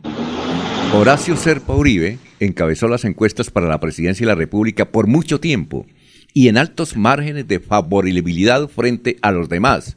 Ganó en la primera vuelta y en la segunda perdió con Pastrana. Bueno, y a nivel regional otro ejemplo vivido en carne propia. Dice Carlos Ibáñez, soy sobreviviente y víctima de las encuestas. Cuando aspiré por primera vez a la alcaldía en 1994, no aparecía en los primeros lugares en las encuestas y por encima mío estaba el doctor Alberto Montoya Puyana, quien ya había sido alcalde y era el senador mayoritario del Partido Liberal. Sin embargo, lo derroté por un alto margen de votación y, fui elegido alcalde. Fui sobreviviente a las encuestas. En la segunda oportunidad que aspiré a la alcaldía, 2015, ocurrió todo lo contrario. Siempre que cabecé las encuestas de todas las firmas encuestadoras y me derrotó Rodolfo Hernández por cuatro mil votos, quien aparecía en el penúltimo o último lugar de las encuestas. Fui víctima de las encuestas. Esta reflexión para enviarle un mensaje de optimismo a los seguidores de quienes no van encabezando las encuestas a siete semanas de las elecciones definitivas, porque las cosas pueden variar. Y otro mensaje de prudencia a los seguidores de quienes están punteando en este momento de que no se puede cantar victoria ni estar seguro del triunfo anticipado. Nos escribe o escribe Carlos Ibáñez Muñoz, alcalde de Bucaramanga. Yo recuerdo una anécdota con Carlos Ibáñez que una semana antes de las elecciones ahí en Cañaveral, había varios periodistas y entonces eh, Carlos Ibáñez me di, estaba seguro, todos estaban seguros de que él iba, iba a ganar. Iba lejos. En primer lugar, en no, no, recuerdo quién era el que, el que iba de segundo. ¿Recuerdan ustedes en esa época, 2015, quién era el que iba de segundo? ¿Quién era? ¿Ustedes recuerdan? Eh, Jorge, ¿recuerda? No. 2015. En todo caso, ah, ¿No era el doctor Sergio Ignardo Muñoz? ¿Parece? Parece, parecía a mí que sí, creo que Sergio Ignardo. Sergio Ignardo Muñoz. Eh, bueno, eh, en todo caso, eh, Carlos Ibáñez era... Y yo recuerdo que, que Carlos Ibáñez nos preguntó, oiga, ¿a quién mencionamos para el día de mi elección el, próximo domingo como para que coordine, que sea como maestro de ceremonias, que, que sea un buen personaje para para el acto final, ¿no? Un acto sencillo, decía Carlos Ibáñez. Entonces yo le dije, bueno, hay muchos, pero le sugiero el nombre de Víctor Suárez, apromado, un buen locutor, eh, lo quiere mucho la gente, tiene relación con los músicos, me parece bien, y métale música santanderiana. dijo, bueno, ala, pero no tengo el teléfono. Le dije, no, yo se lo doy, venga, se lo doy. Cuando eso no había tanto WhatsApp, así como ahora. Entonces él me dijo, llamó a una productora de televisión que andaba con él y dijo, Angelita, venga, uh, anote el teléfono de este señor que le va a dar aquí don Alfonso Pineda. Le dije, ah, bueno, eh, eh, así era el asunto, así era el grado de confianza. Mire, mire lo que sucedió el domingo. Y ese domingo, inclusive ni Rodolfo creía porque se fue para Nueva York. yo, yo me voy para Nueva York, ya hice lo mío. ¿No? Donde Rodolfo hubiera sabido que iba a ser alcalde, él se queda. Pero no, se fue para Nueva York. Creo que fue en Bogotá o en Nueva York que lo recibió la noticia de que había ganado la alcaldía. Primer boletín. ¿No recuerdan ustedes la transmisión que hicimos aquí? Primer boletín. Sí, eh, esperando que era Carlos Ibáñez y Yaga Boneliezer y Doña Piedad. Primer boletín. Eh, Rodolfo Hernández, perdón, sí, Rodolfo Hernández, 29 votos. Eh, Carlos Ibáñez, 12 votos. ¿Se acuerda de Eliezer? Sí, señor. Y luego siguió, y siguió, y siguió, y siguió. ¿Ah? O sea que eso de las encuestas es, es una cosa impresionante. Pero Alfonso, es que yo recuerdo que Carlos Ibáñez pues estaba muy, digamos, posesionado como candidato para ser el ganador. Algunos decían, mire, el gabinete va a ser de esta manera, va a ser secretario de tal cosa, este, va a ser este el jefe de prensa, buena persona, y eso estaba todo repartido, y mire qué ocurrió. Sí, Hay que esperar que el 29 de mayo es la primera vuelta y el, el 19 de junio, domingo, antes de un puente la segunda vuelta. Hay que esperar que eso es con cédula en mano, que ahí sí no fallan las encuestas. Yo recuerdo que Sandra Ordóñez era la jefe de prensa de, de, De Ibáñez. de Carlos Ibáñez. Entonces yo le dije, Sandrita, Sí. entonces ¿qué? ¿Usted preparada para el departamento de comunicación? Dijo, no, yo no voy a ser jefe de prensa. No, no, no, no, no, no. Yo tengo mi actividad empresarial privada, ¿no? Yo me voy a dedicar a la empresa. Yo solamente la ayudé porque me llamaron, pero yo no voy a ser jefe. Eso sí tenga la seguridad. Entonces comenzamos a barajar nombres, nos miramos. Claro que, desde luego, yo nunca seré jefe de prensa porque sería un mal jefe de prensa. Pero, pero sí había ahí otros. ¿Recuerda usted esos episodios, don Eliezer, del 2015? Claro, claro, claro. Todo se daba, todo se encaminaba a que el alcalde iba a ser Ibáñez. Eso ahí no, no había, no sé, como que no veía uno una forma de que Ibáñez perdiera la alcaldía, ¿no? Sí, y otro caso, recuerda, no sé si usted ya estaba acá. La sede de Plinio Silva Marín, recuerda ahí era en, en Parque Turbailo, donde queda Colsanitas. Antes era Pueblo Arrecho. Recuerda, Eliezer, que ahí era la sede de. Plinio Silva. Y Plinio, Claro, claro, yo estaba ya por acá, sí. Y yo recuerdo que el día antes de elecciones, un sábado, Plinio estaba, salió en, en tenis y todo eso. Yo dije, oiga, ¿cómo Plinio no, no está haciendo visitas a los barrios? Dijo, no, además no se puede hacer política. Pues visitarlo sí. Pero no, eso ya está consolidado. Voy a descansar, hermano, porque necesito mucha energía para el triunfo y todo eso. Y comenzaron a ver ahí en Pueblo Arrecho un, un- dónde colocar la tarima, ¿no? Eh, dónde colocar la tarima para... Había tres orquestas, imagínense. Esa, en esa oportunidad Plinio Silva. Y el ganador fue el doctor Cote Peña. ¿Recuerda? ¿Recuerda la historia? Sí, señor. Sí, señor. Prueba, de que no hay que, que disgustarse ni incomodarse con las encuestas, ni salir a dar explicaciones de si se hicieron bien o se hicieron mal. Sencillamente hay factores dentro de las mismas campañas que se contagian de triunfalismo y comienzan ya a dar muestras de lo que sería un posible gobierno y eso sí es lo que afecta a, a la decisión final de los ciudadanos. Y le voy a dar este Todas otro... las campañas que han mencionado ustedes tienen factores internos que pudieron haber incidido en la derrota que obtuvieron. Sí, y, y le voy a dar este dato, Jorge. En 1990 y... ¿Qué? 90 y- eh, perdón, en el año 2000 creo que fueron las elecciones, donde Plinio Silva Marín iba a ganar. Plinio te- a- había, ole, ¿qué hago? Había 126 listas al Consejo. 126 listas al Consejo. Con Plinio iban 125. Con el doctor Cote Peña, una sola, don Luis Triana. Una sola. Y 125 con Plinio Silva. Ese, ese era el orden. ¿Quién iba a creer Sí, que un hombre que tuviera 125 listas al Consejo y el otro una no fuera el alcalde de Bucaramanga? Pues era Plinio. Era Plinio. Eh, inclusive un periodista le dijo a Plinio, oiga, el César dijo, mano, ma- usted mañana va a estar ocupado. ¿Por qué no me graba así como cuando hacen uno con la reina? Grábeme un saludito diciendo que ya es el alcalde, que gracias, hermano, para la primicia. Dijo, no, no, no, no me mete en ese lío. ¿Qué tal que le hubiera dado el, el saludo de yo soy alcalde? Recuerda, Eliezer, que antes en los reinados uno le hacía una entrevista a la, a la que iba a ganar, o unas dos, pero generalmente la que uno pensaba que iba a ganar, oiga, salude como señorita Santander o señorita Colombia. Y uno Sí. tenía ese el dato ahí, ¿sí o no? Y Ya entonces uno tenía se- uno listo el pregrabado con la reina, entonces para soltar la primicia, ya la tengo. Sí, sí, Tengo ya las declaraciones de la reina.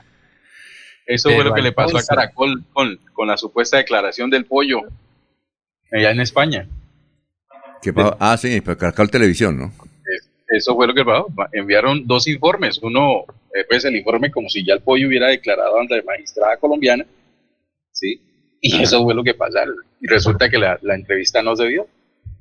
Sí, sí, sí, claro, claro. claro. Alfonso, pero un caso más simpático fue en la elección atípica del alcalde de Girón, Pacho Suárez y Álvaro, Álvaro, ¿qué? Eh, ¿Cadena? Álvaro Ulloa, no, Álvaro Ulloa, Álvaro Ulloa. Álvaro Ulloa Cadena, sí. Pues yo hablé con Pacho Suárez y me dijo, yo soy el alcalde. Eso fue a las nueve y media de la mañana. Le dije, ya dijo, sí, señor.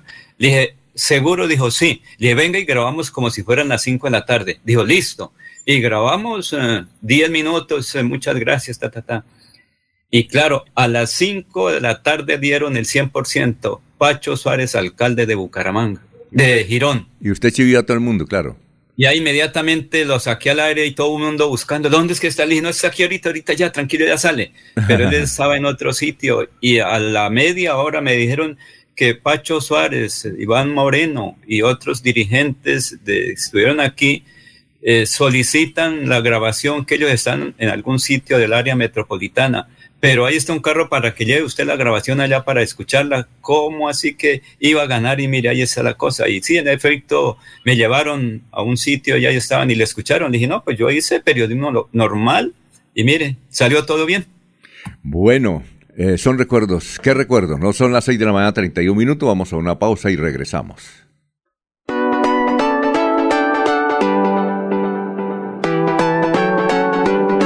Melodía, Melodía, Radio Sin Fronteras. Escúchenos en cualquier lugar del mundo. Melodíaenlínea.com es nuestra página web. Melodíaenlínea.com, señal para todo el mundo. Señal para todo el mundo. Radio sin límites, Radio sin fronteras. Radio Melodía, la que manda en sintonía.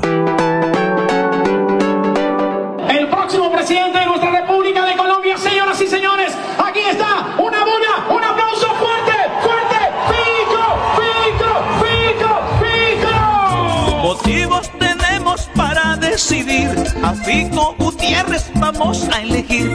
Una dictadura no quiero para mí. Por eso es que a Fico vamos a elegir. Vamos con todas, vamos a ganar. Gutiérrez, ese es el que va. Vamos con todas, vamos a ganar. Fico Gutiérrez, ese es el que va. Publicidad política pagada. Sorprenda este 8 de mayo a esa mujer especial en el Día de las Madres con el más exquisito, sabroso y crocante pollo a la broster del área metropolitana de Bucaramanga. Y no es cualquier pollo, es Rino Broster. Visítenos en la calle 35A número 2AE86, Barrio La Cumbre, una cuadra abajo de la Iglesia Católica en toda la esquina. O pídalo a domicilio llamando al 67 658 1102 o a la línea celular 322 366 14 24. Rino Broster, Rino Broster, Rino Broster. Mi madre es pequeñita, igual que una violeta. Lo dulce Los mariachis. La magia cultural de México llega a Bucaramanga con Chabela por siempre Vargas. En el Teatro Santander, no te la pierdas. Funciones 12 y 13 de mayo. Canto, danza, teatro y mariachi en vivo. Entradas en tuboleta.com. Bucaramanga, 400 años. Con el apoyo de Caja San.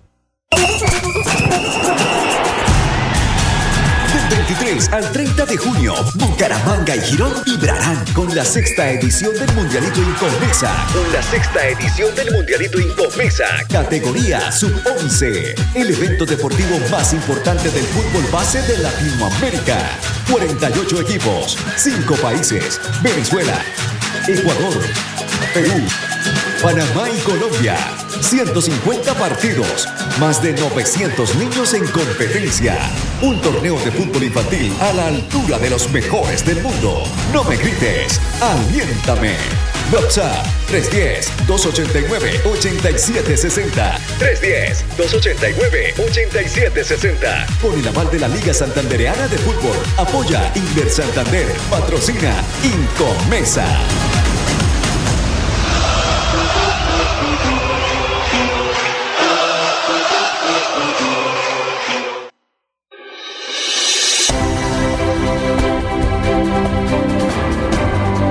Información y análisis.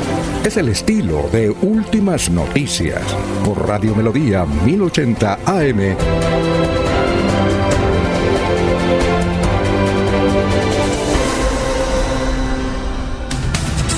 Bueno, vamos con los oyentes. Héctor Hernández Mateos, buenos días. Cuando el pueblo pueblo tome conciencia de una buena cultura electoral, no será sometido por firmas encuestadoras y o medios de comunicación. William Flores Riátiga, quiero escuchar otra vez el audio. ¿Cuál audio, mi querido hermano? Eh, don Gustavo Penilla, el gobernador cuando yo fui jefe de prensa era Álvaro Beltrán Pinzón. Vamos con las tendencias. Ya está el director de melodíaenlínea.com, Sabino Caballero, quien nos va a dar a conocer a esta hora de la mañana, 6 y 35, las tendencias de hoy. Sabino, ¿cómo está? Muy buenos días. Buenos días, Alfonso. Saludo especial a todos nuestros seguidores y oyentes a través de nuestras redes convencionales y nuestras redes sociales. Bueno, hoy sigue siendo tendencia dos temas que parecieran de ayer, pero que hoy se siguen en, eh, o la gente sigue opinando. Pues, además del tema político, porque usted sabe que en redes el tema político, eso es permanente por una u otra circunstancia, pero destaco el tema de 20 años de la masacre de Bojayá. Y efectivamente la gente está opinando de manera particular Bojayá, lo que ha sucedido. Y sobre todo que se hace un llamado de atención por parte de diferentes entidades y es el llamado al Estado para atacar, vamos a utilizar esos términos, atacar el abandono real que se tiene un departamento como Chocó, porque esos sí son hechos violentos que algunos advierten y ante el abandono, pues eso sí es una situación complicada porque la gente no tiene posibilidad de desarrollo. De todas maneras, está difícil la situación de derechos humanos allí toda vez que un informe de Naciones Unidas da cuenta de 60.000 personas afectadas por falta de inversión social y cuatro defensores de derechos humanos que han sido asesinados este año solamente. Es decir, que la situación social sigue siendo complicada en Chocó, de manera particular en este caso Bojayá, donde se conmemoró 20 años después. Y el diario el Tiempo, por ejemplo, saca un informe donde advierte, ella 20 años después, Bojayá vive su segundo 2 de mayo, su segunda crónica de una muerte anunciada. Y también es tendencia Gustavo Petro, aunque eh, lo que decía al principio, ¿no? Eh, en el tema político hay diferentes opiniones, temas y muchos hashtags con diferentes, pero hay una particular que es Gustavo Petro y tiene que ver con la advertencia que ha hecho de amenazas en su contra. Y la noticia está en que la Fiscalía abre investigación por estas amenazas contra Petro. Y la reacción, aquí voy a precisar exactamente dos. Una de Sergio Fajardo, dice que en Colombia no nos podemos dar el lujo de dudar o deslegitimar una amenaza de muerte. Se, debe, se deben tramitar estas denuncias con todo el rigor. Mi solidaridad con Gustavo Petro. También Rodolfo Hernández. La vida es lo primero. Amenazar de muerte a un candidato es amenazar de muerte a la democracia. Mi solidaridad total con Gustavo Petro. Son, digamos, estos dos temas que quiero destacar que aún siguen siendo tendencia en las redes sociales, Alfonso. Exactamente. Eh, ¿Y cuál es la, principal tendencia en Colombia? ¿Cuál es la que, la que le gana a todas hoy? Eh, Gustavo Petro. Gustavo Petro, Gustavo Petro. Ah, así, así con esa, Gustavo Petro, porque hay otras, por ejemplo, que decía no maten al candidato. Eh, a ver, aquí reviso exactamente otras que están con ese mismo tema, pero, por ejemplo, Colombia es, ¿sí? Eh, en, primera voto por, jamás olvidar, por ejemplo pero Gustavo Petro es una que entró pues prácticamente sola, así con ese nombre particular, ni como propuesta de algún medio nacional o algo así, eh, ya tendencia por eh, comentarios de la gente o por las opiniones de la gente. Les reitero la invitación a todos nuestros seguidores, a nuestros oyentes, a quienes aún están en proceso de afianzarse y conocer las redes sociales. Estamos en Twitter, en arroba melodía en línea, en Instagram, melodía Bucaramanga, en en línea.com, en Facebook, arroba melodía en línea, en la aplicación nos consiguen como Radio Melodía y en Spotify, solo audio Spotify, nos consiguen como Podcast Melodía. Muchas gracias, Alfonso. A usted, Sabino, muchas gracias. Éxitos. Buen día, ¿no? Bueno, eh, Jaime Felipe Lozada es un congresista. Dice lo siguiente. Eh, hablando de la masacre de Ojayá. El responsable de la masacre de Ojayá, donde 116 personas, entre ellas 48 niños, fueron masacrados, ese responsable, el autor intelectual, hoy es senador de la República, sin reconocer a sus víctimas y sin unos mínimos de verdad, justicia y reparación. Que viva la democracia. Parece un señor ahí moreno, no da el nombre Sería muy bueno conocer el nombre de ese senador de la República, que hoy es senador de la República, no sé si a partir del 20 de julio, pero como las FARC tienen un cupo en el Senado y otro cupo en la Cámara que continúan, eso era por ocho años, ya completaron eh, esto, el primer periodo de cuatro años, ahora el 20 de julio, pero es increíble, según lo que dice Juan Felipe Lozada, que es un congresista, creo, que del Partido Liberal. No entiendo si es del Partido Liberal o del Centro No, don Democrático. Alfonso. Don Alfonso, tal Sí. vez el oyente se refiere a Bencos Biojó, alias Bencos Biojó, Ah, ya. quien es senador de las FARC y es a quien se le atribuye eh, la autoría de esa, de esa toma en el municipio de Bojayá y que eh, terminó con el lanzamiento de un cilindro bomba a la capilla de- del pueblo donde se refugiaban varios ciudadanos del cruce de disparos entre guerrilleros y paramilitares. Es a eso a lo, a lo que se refiere con seguridad el, el- el oyente y que obviamente hay que darle toda la razón. El señor Benco Piojo hoy con la investidura de senador tiene más dignidad que cualquiera de los que estamos en esta mesa. No, pero eso es increíble, ¿no? Parece curioso. ¿Ya? Un hombre eh, al que se le califica como el autor intelectual de esa masacre, con esas 16 personas muertas, entre ellos 48 niños. Y además, una señora hablaba ayer eh, que su hijo tenía 13 años en esa época y hoy, que tiene 33, eh, está demente a raíz de la explosión. No murió, pero quedó demente. Entonces, como ella, habrá muchas personas en esa circunstancia, ¿no? Es increíble. Increíble lo que ocurre. Muy bien, eh, son las 6 y 42. Tenemos a un representante de. ¿Esa es la naval? O sí, se le dice como la naval, ¿no, mi comandante? Eh, la- buenos días, soy Buenos el días. infante de Marina Profesional Villamizar. Sí. Eh, ¿Cuál es su nombre completo?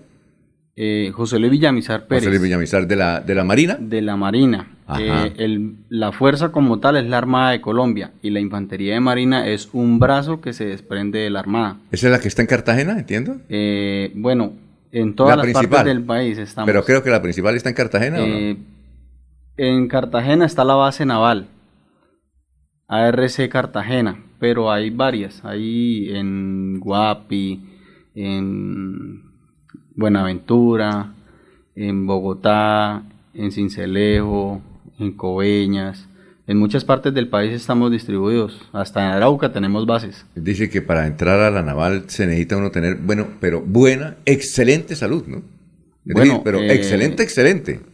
¿O no? ¿Sí o no?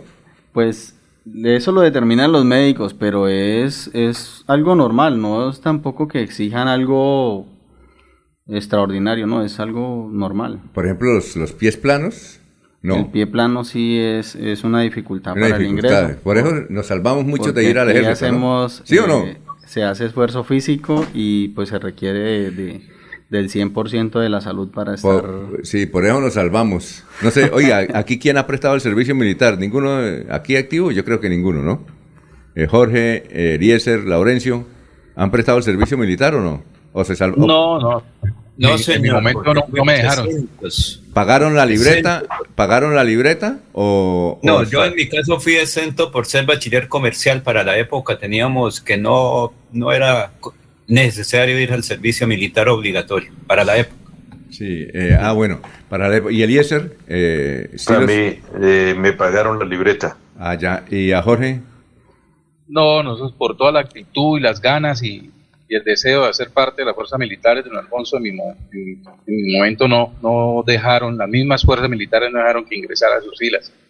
Todo por, por el origen de, de, de la zona de, de donde venía ese grupo de bachilleres. Veníamos de una zona de conflicto y el mismo ejército descartó pues que los bachilleres de esa región prestaran el servicio. Bueno, esto, yo me salvé por lo siguiente.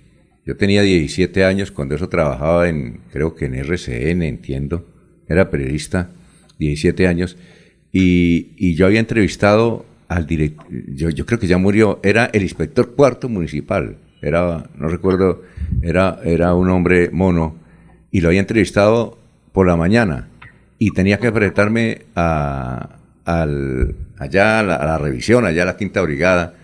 Y entonces cuando él me vio, como él era parte de las personas que estaban ahí de la alcaldía, en las, en las admisiones, me dijo, no, ese es periodista, ese, ese, ese no puede ir. Le dije, si yo no puedo ir porque no me votan. Y me salvé por esa. Y no, si ese señor no está ahí, me hubiera tocado ir. Porque, porque además no tenía la plata para comprar la libreta. En ese tiempo valía su billetico, ¿no? Eliezer, ¿cuánto le costó a usted? En ese tiempo. No, no recuerdo, no recuerdo Alfonso, pero Eso eran sí, dos. la cifra. Sí, eran dos o tres cifra- salarios, dos o tres salarios mínimos, creo. Sí, yo creo que la cifra, eh, como colocándola al precio de hoy, debía ser por ahí de unos eh, dos millones, dos millones y medio de pesos. Imagínense, y uno estudiando, qué plata, ¿no? y el sargento, ¿se acuerdan del sargento Orsán o no? No alcanzaron a conocerlo, ¿no? Sargento Orsán en esa época, que nos tenía tirria a los estudiantes, imagínense, estaba ahí y le tocó comerse eh, la saliva. Creo que el comandante de la quinta brigada era Pe- Pepe Rivas. Pepe Rivas. Muy bien.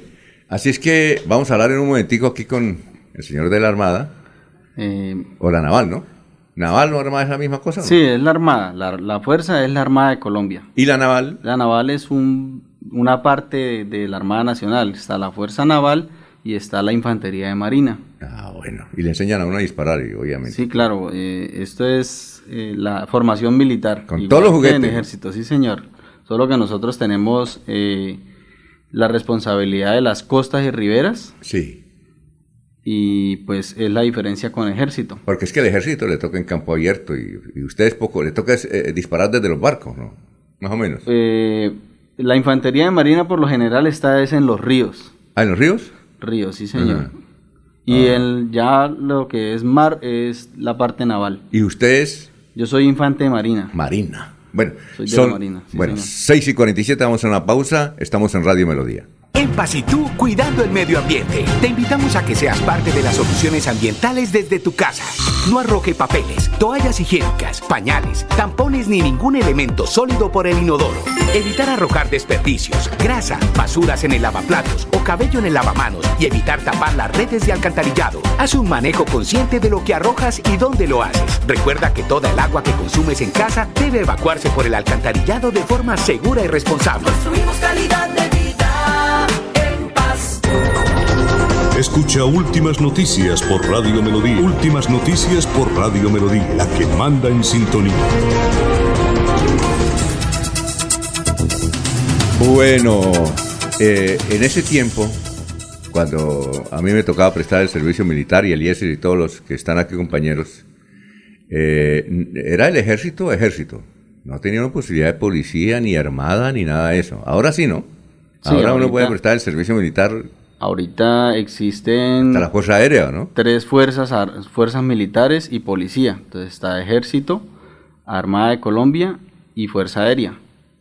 Y en las cuatro, eh, en- digamos, en las cuatro fuerzas se puede Claro. prestar el servicio, se puede definir su situación militar, que hoy en día sigue siendo obligatorio definir su situación militar, Sí, claro. ya sea que preste su servicio.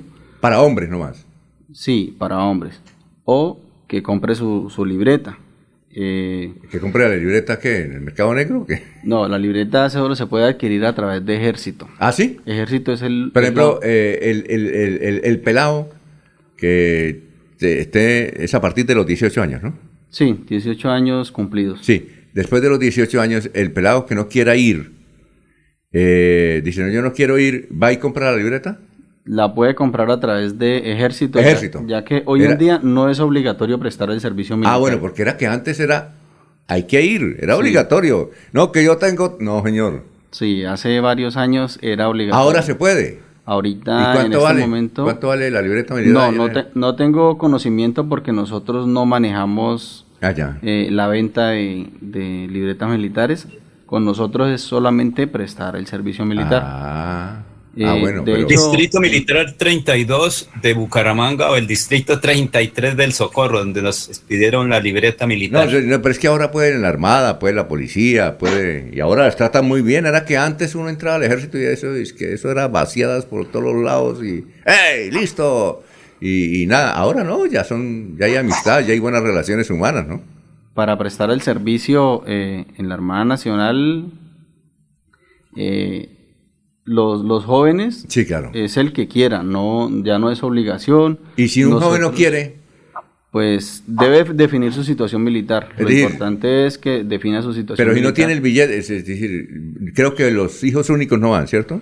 Sí, los hijos únicos es un, un punto a tener en cuenta Sí. en el caso de, de, de los requisitos para no prestar el servicio. Pues si es hijo único, en ese caso, no está obligado a, a solucionar su situación militar así. Y eh, el estudio, que dice, no, es que yo estoy estudiando y no puedo ir al ejército, ¿se puede? No, eh, ahorita en este momento ya nosotros es, hacemos la invitación. Ajá. Porque ya, pues, el joven, si no quiere prestar su servicio, puede adquirirla a través de... Ah, de- del pago, pero del es una cosa sí. oficial, ¿era? Que antes había... No, No, sabía ah. que antes eh, había una, red de, de De- tramitadores. Sí, de hecho, cuando yo presté servicio todavía era obligatorio. ¿Ah, sí? Sí, claro, yo presté servicio en el 2005, era obligatorio. Ah, ya, ya, ya. ¿Y cómo le ha ido? ¿Bien? ¿Está contento? Hasta ahora sí, gracias a Dios. Deben saber nadar berracamente ustedes, ¿no? Pues sí, ¿Sí o no? eh, lo básico lo sabemos todos, todos debemos saber. Pero nadar bien, nadar. ¿no? Nadar bien. Todos debemos saber nadar. El que no sabe, allá se le enseña. Ajá. La, la, parte de entrenamiento enfatiza también la parte de agua, pues la esencia de nosotros es la marina. Ah, ya, ya. Entonces corresponde al agua, sí ¿Y señor. ya le tocaba ir, ir a echar bala a usted a combatir allá en las aguas o todavía no? en el agua no. ¿No? Ah, en otra parte sí. No, señor. Ah, muy bien. Bueno, y quiere hacer una invitación. Usted ha venido porque quiere hacer una invitación a sí, la señor. gente. ¿De Eh, qué, qué requisitos hay? Bueno, eh, estamos invitando a los jóvenes a definir su situación militar en la Armada, en la Armada de Colombia, Sí. prestando su servicio militar en la gloriosa Infantería de Marina. Ajá. ¿Es un año o dos años? Eh, para los ya le, le- Sí, sí, ahorita- claro. aquí con los con los requisitos eh, ahí le- les especifico los puntos. Entonces el miércoles 4 de mayo tenemos la última incorporación para este contingente. Pasa, ¿Mañana? Sí, señor. ¿Dónde? En el distrito naval número 7, Bucaramanga. ¿Dónde queda eso? Eh, eso queda en la calle 18, número 2418. Calle 18. Número 2418. Ah, no sabía. ¿Ya En tiene? San Francisco, un- distrito. ¿Ah, sí? Distrito, sí, que es de la Armada Ah, y ya. está ubicado aquí en Bucaramanga para los jóvenes que quieran asistir de Girón, Piedecuesta, Lebrija, Bucaramanga, Florida Blanca. Todos los que estén a su alrededor, de hecho, cubrimos parte del Cesar, Aguachica, Ah, San Alberto, muchas partes hasta Valledupar. Ah, Bueno, entonces hay que ir a la calle 18, número 2418, ese es abajito del hipopótamo, restaurante Hipopótamo. Es ahí donde hay las empresas de calzado, los- las tiendas. Sí, cerca. Queda más o menos a tres cuadras de la iglesia de San Francisco, claro, hacia sí. arriba. Sí, sí, claro. Eh, entonces, ¿y ¿qué Bueno, más? lo- los requisitos eh, son sencillos. Ser colombiano de nacimiento. No que sea venga de otro país y se haya nacionalizado. No, debe ser colombiano de nacimiento. Nacimiento. Debe ser colombiano de nacimiento, sí señor. Ajá. Eh, no debe ser hijo único. Tener la edad comprendida entre 18 y 23 años 11 meses. No haber sido desmovilizado. No haber definido su situación militar. Eh, los jóvenes que son bachilleres prestan 12 meses de servicio y los que no son bachilleres prestan 18 meses. Deben tener como mínimo quinto año aprobado para el ingreso.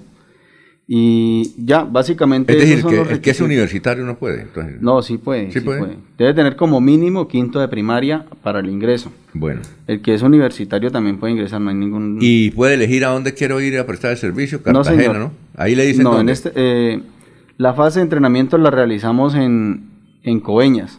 Son tres meses de entrenamiento. Sabroso, sitio turístico, ¿no? Es, es una base de entrenamiento Claro. militar que tenemos nosotros ya. De hecho, la base de entrenamiento, la única que tenemos nosotros es esa, en Coveñas, Sucre. Luego, después de que los jóvenes juran bandera, eh, ahí pueden salir trasladados para cualquier parte del país donde tenemos bases.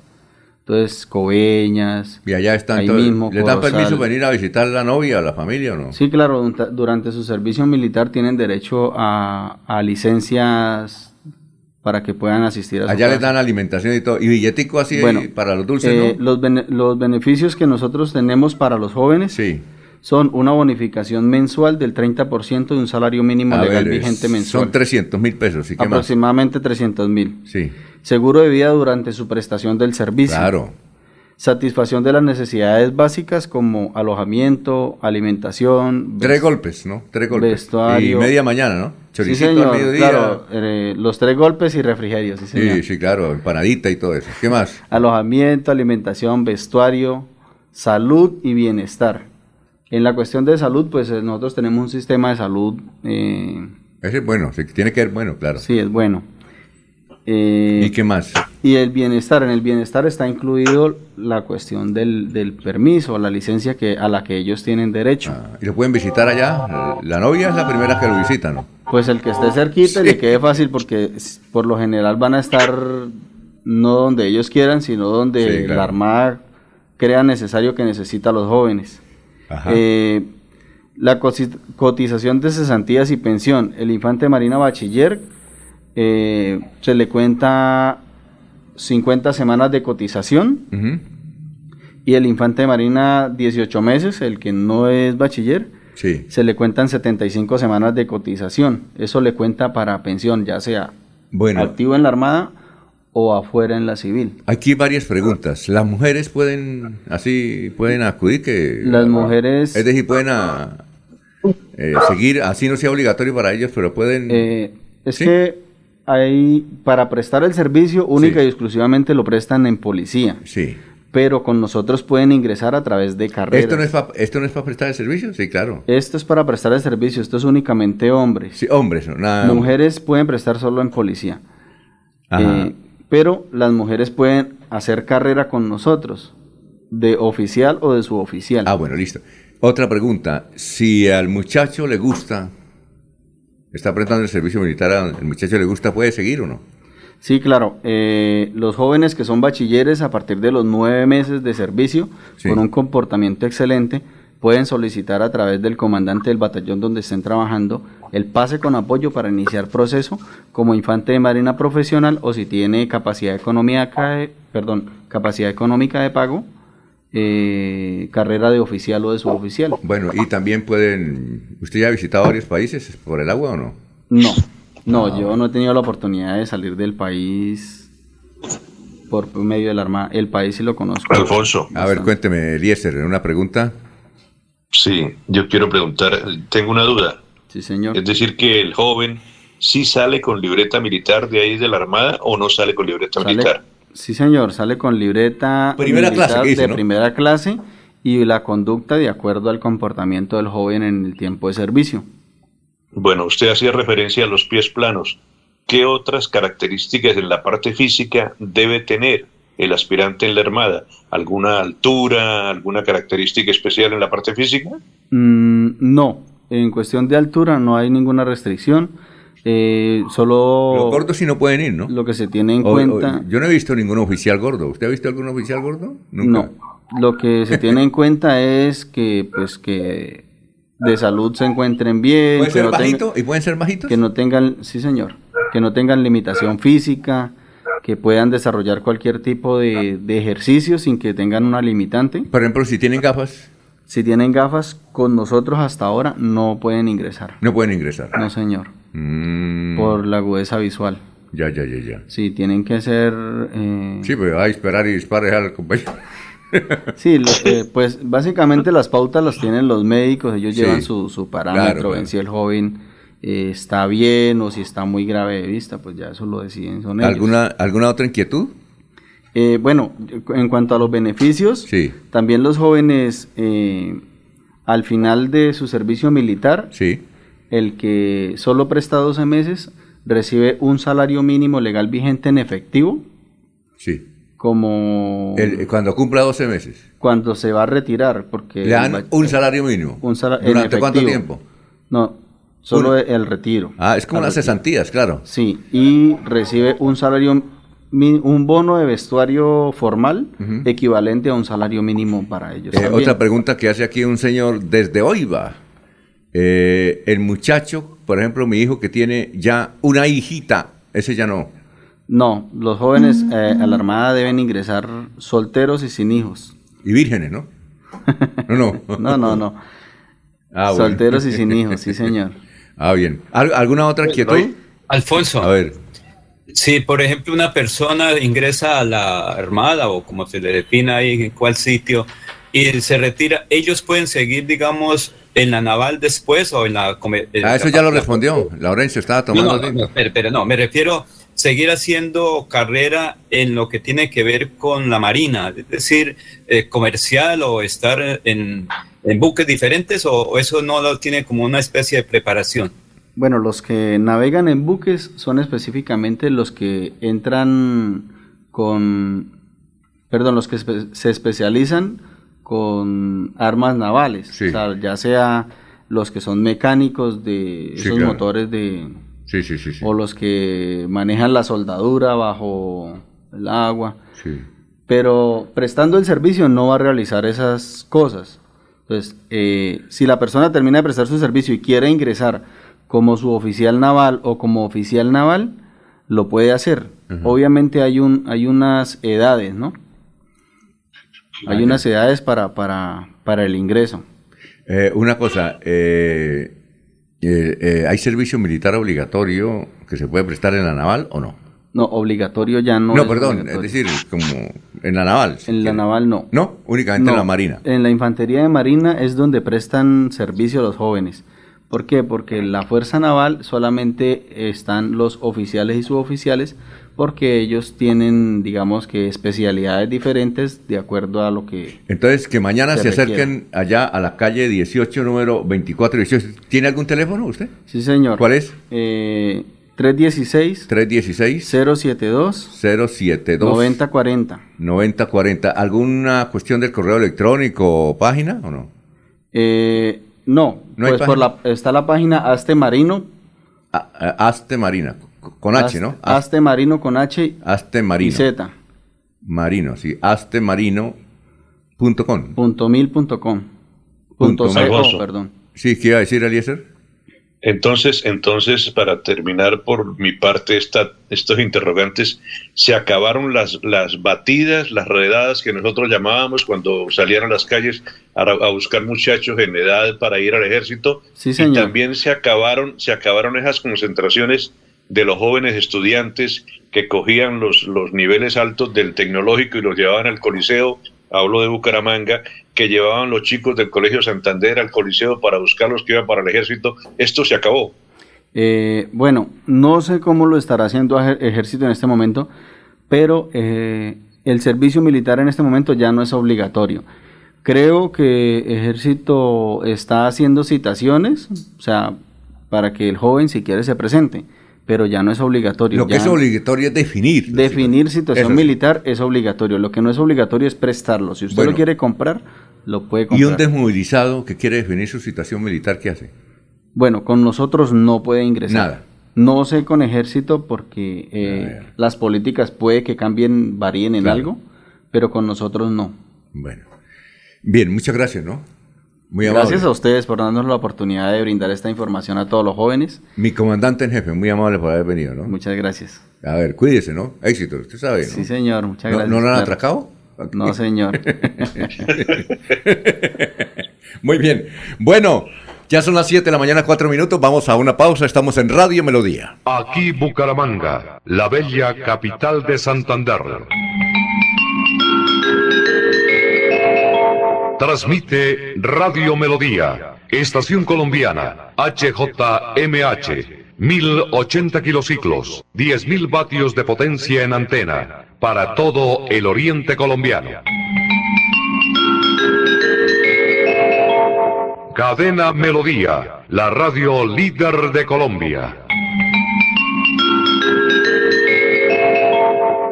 El sábado 7 y domingo 8 de mayo estará en Bucaramanga el doctor Ricardo González, atendiendo en el Hotel Cabecera Country, calle 48, número 3429. Agende su cita médica. Tratamientos con medicamentos naturales. Recuerde, el sábado 7 y domingo 8 de mayo estará en Bucaramanga el doctor Ricardo González. Agende su cita médica llamando a la línea celular 313-392-2623. 313-392-2623.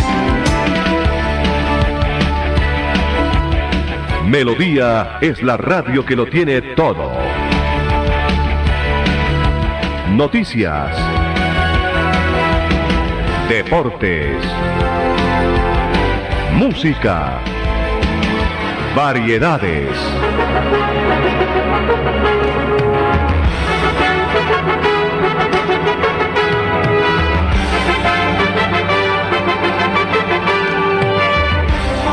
Melodía, la grande.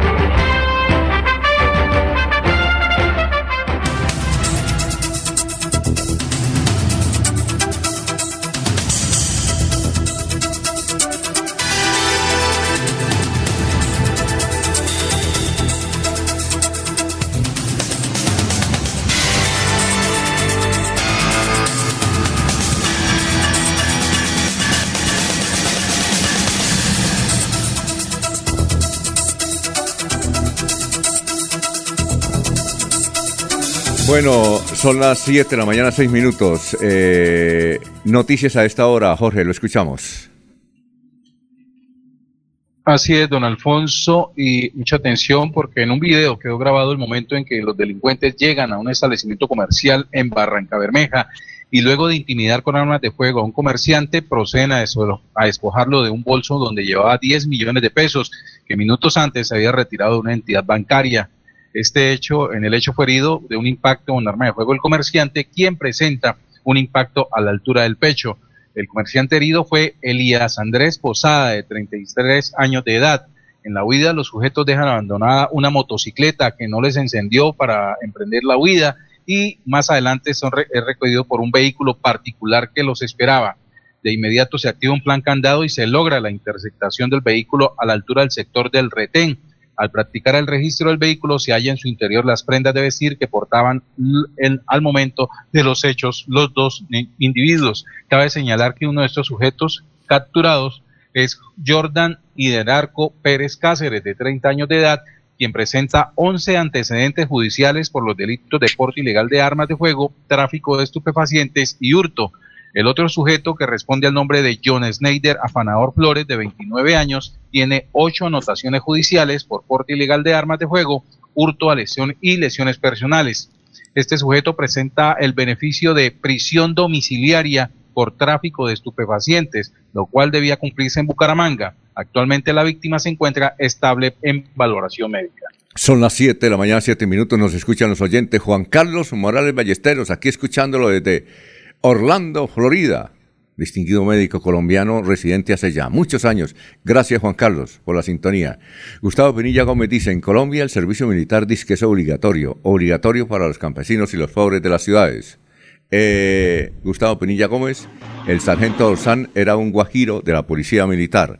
Y nos escribe el coronel, te lo debe conocer, Edwin Encinales Lota, comandante de la quinta zona del reclutamiento número 32 dice, eh, para complementar lo que dice allá el eh, eh, señor de la Marina, dice, aquí en el ejército es a partir del primero de mayo hasta el 17, reclutamiento para nuevos soldados.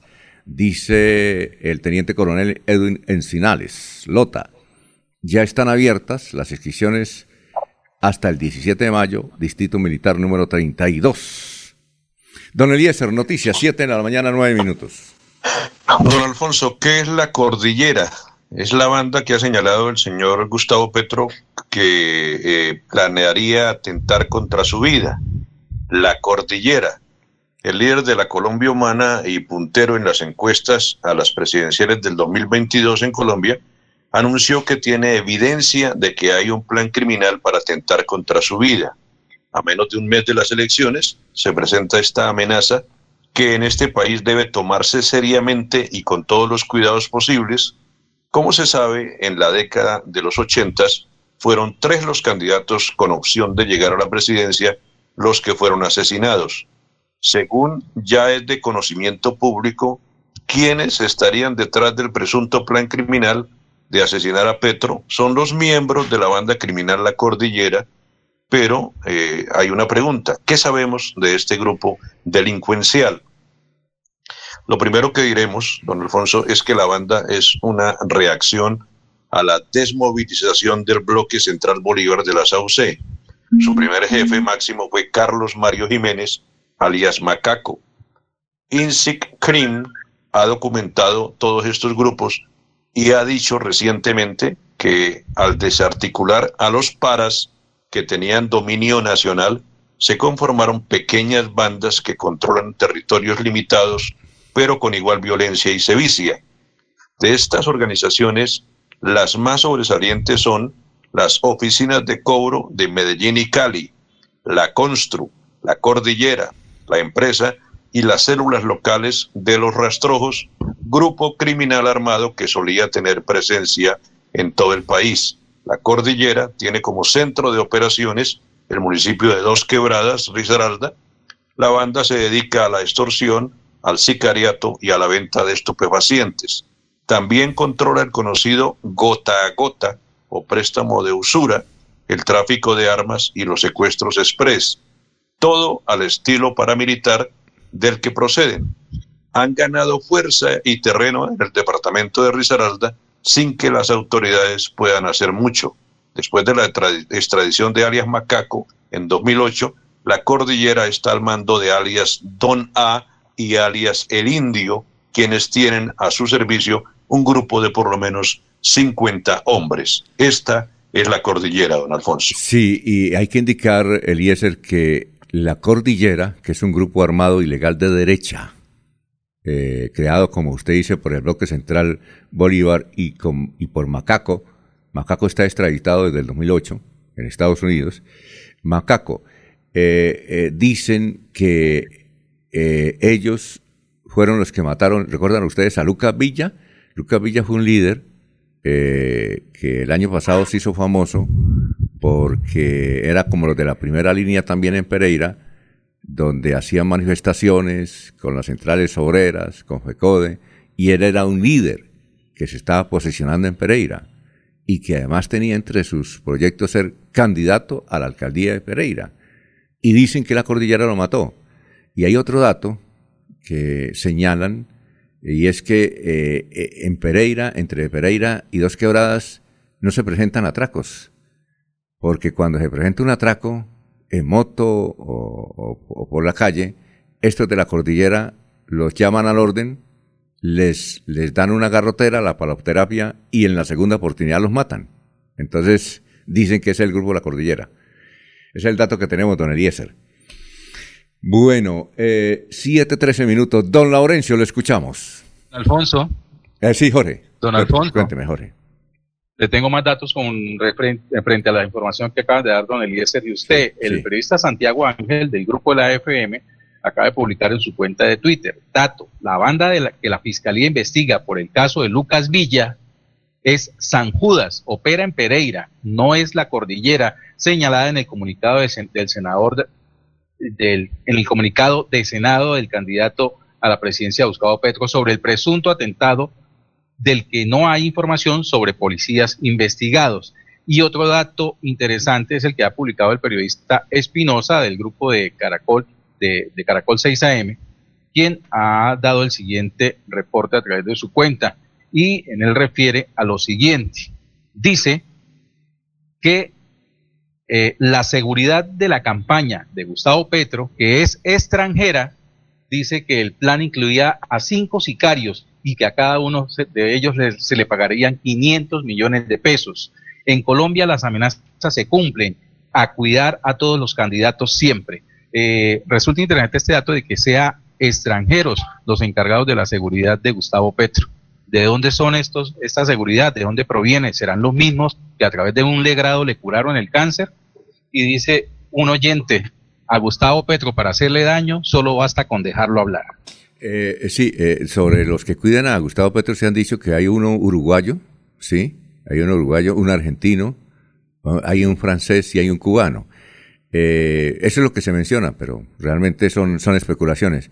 Por otro lado, Jorge, la policía, el ejército, los servicios de inteligencia dice que eso de las amenazas, ni el plan para matar a, a, Petro, eso no está en ningún eh, tanque de investigación, como dicen ellos, de las Fuerzas Armadas. La Fuerza Armada dice que no. Y, bienvenida sea la noticia del posible atentado cuando tenía que dar explicaciones con respecto a la infiltración en otras campañas, dato que confesó su propio miembro de campaña, Miguel Ángel del Río. Bueno, vamos a una pausa y luego está Barranca Bermeja y también don Laurencio. Tenemos otros datos, son las 7 de la mañana, 15 minutos. En Pasitú, cuidando el medio ambiente, te invitamos a que seas parte de las soluciones ambientales desde tu casa. No arroje papeles, toallas higiénicas, pañales, tampones ni ningún elemento sólido por el inodoro. Evitar arrojar desperdicios, grasa, basuras en el lavaplatos o cabello en el lavamanos y evitar tapar las redes de alcantarillado. Haz un manejo consciente de lo que arrojas y dónde lo haces. Recuerda que toda el agua que consumes en casa debe evacuarse por el alcantarillado de forma segura y responsable. Construimos calidad de vida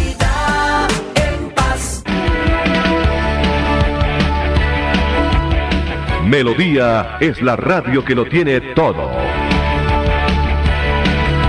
Noticias. Deportes. Música. Variedades.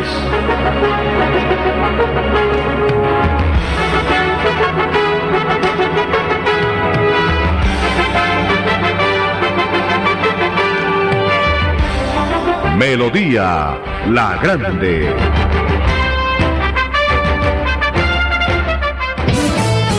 Hay más noticias. Muchas noticias, muchas noticias en Melodía 1080 AM.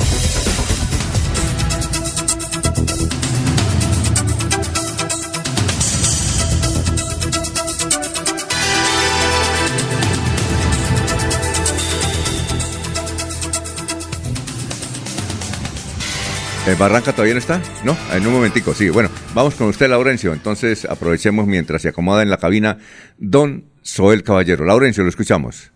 Alfonso, ayer en la ceremonia fúnebre de la exdiputada, ex candidata a la gobernación, estuvo el diputado Oscar San Miguel, que es un pastor también de una iglesia y también dirigente cívico y social de San Vicente de Chucurí, tierra natal de Jefferson Vega. Pero escuchemos qué dice este diputado frente a Ángela Hernández, que fue su compañera de equipo, su compañera en la asamblea y a quien él apoyó para la candidatura a la gobernación de Santander. eh, mantuvo su fe intacta, una persona que eh, se honró de ser creyente de Dios y como lo dijo al final de sus días cuando escribió que ya muy pronto estaría caminando con Cristo y hoy está efectivamente eh, caminando con Él. Por eso nos sentimos tristes por, el, por, por la partida de ella, ¿Aló, aló? Bueno, eh, se cortó. Bien, vamos a ver si ya tenemos a Barranca Bermeja. Y también Alfonso, tenemos... pero un ver, adicional. sí, sí, cuénteme. Pues ayer eh, eh, fue el cumpleaños de la señora eh, Ligia Patricia Álvarez Alarcón y dijo ella, es mi mejor cumpleaños porque entrego mi hija al Todopoderoso. Por eso estoy feliz. Por eso le agradezco a Dios, porque nosotros nos preparamos para eso.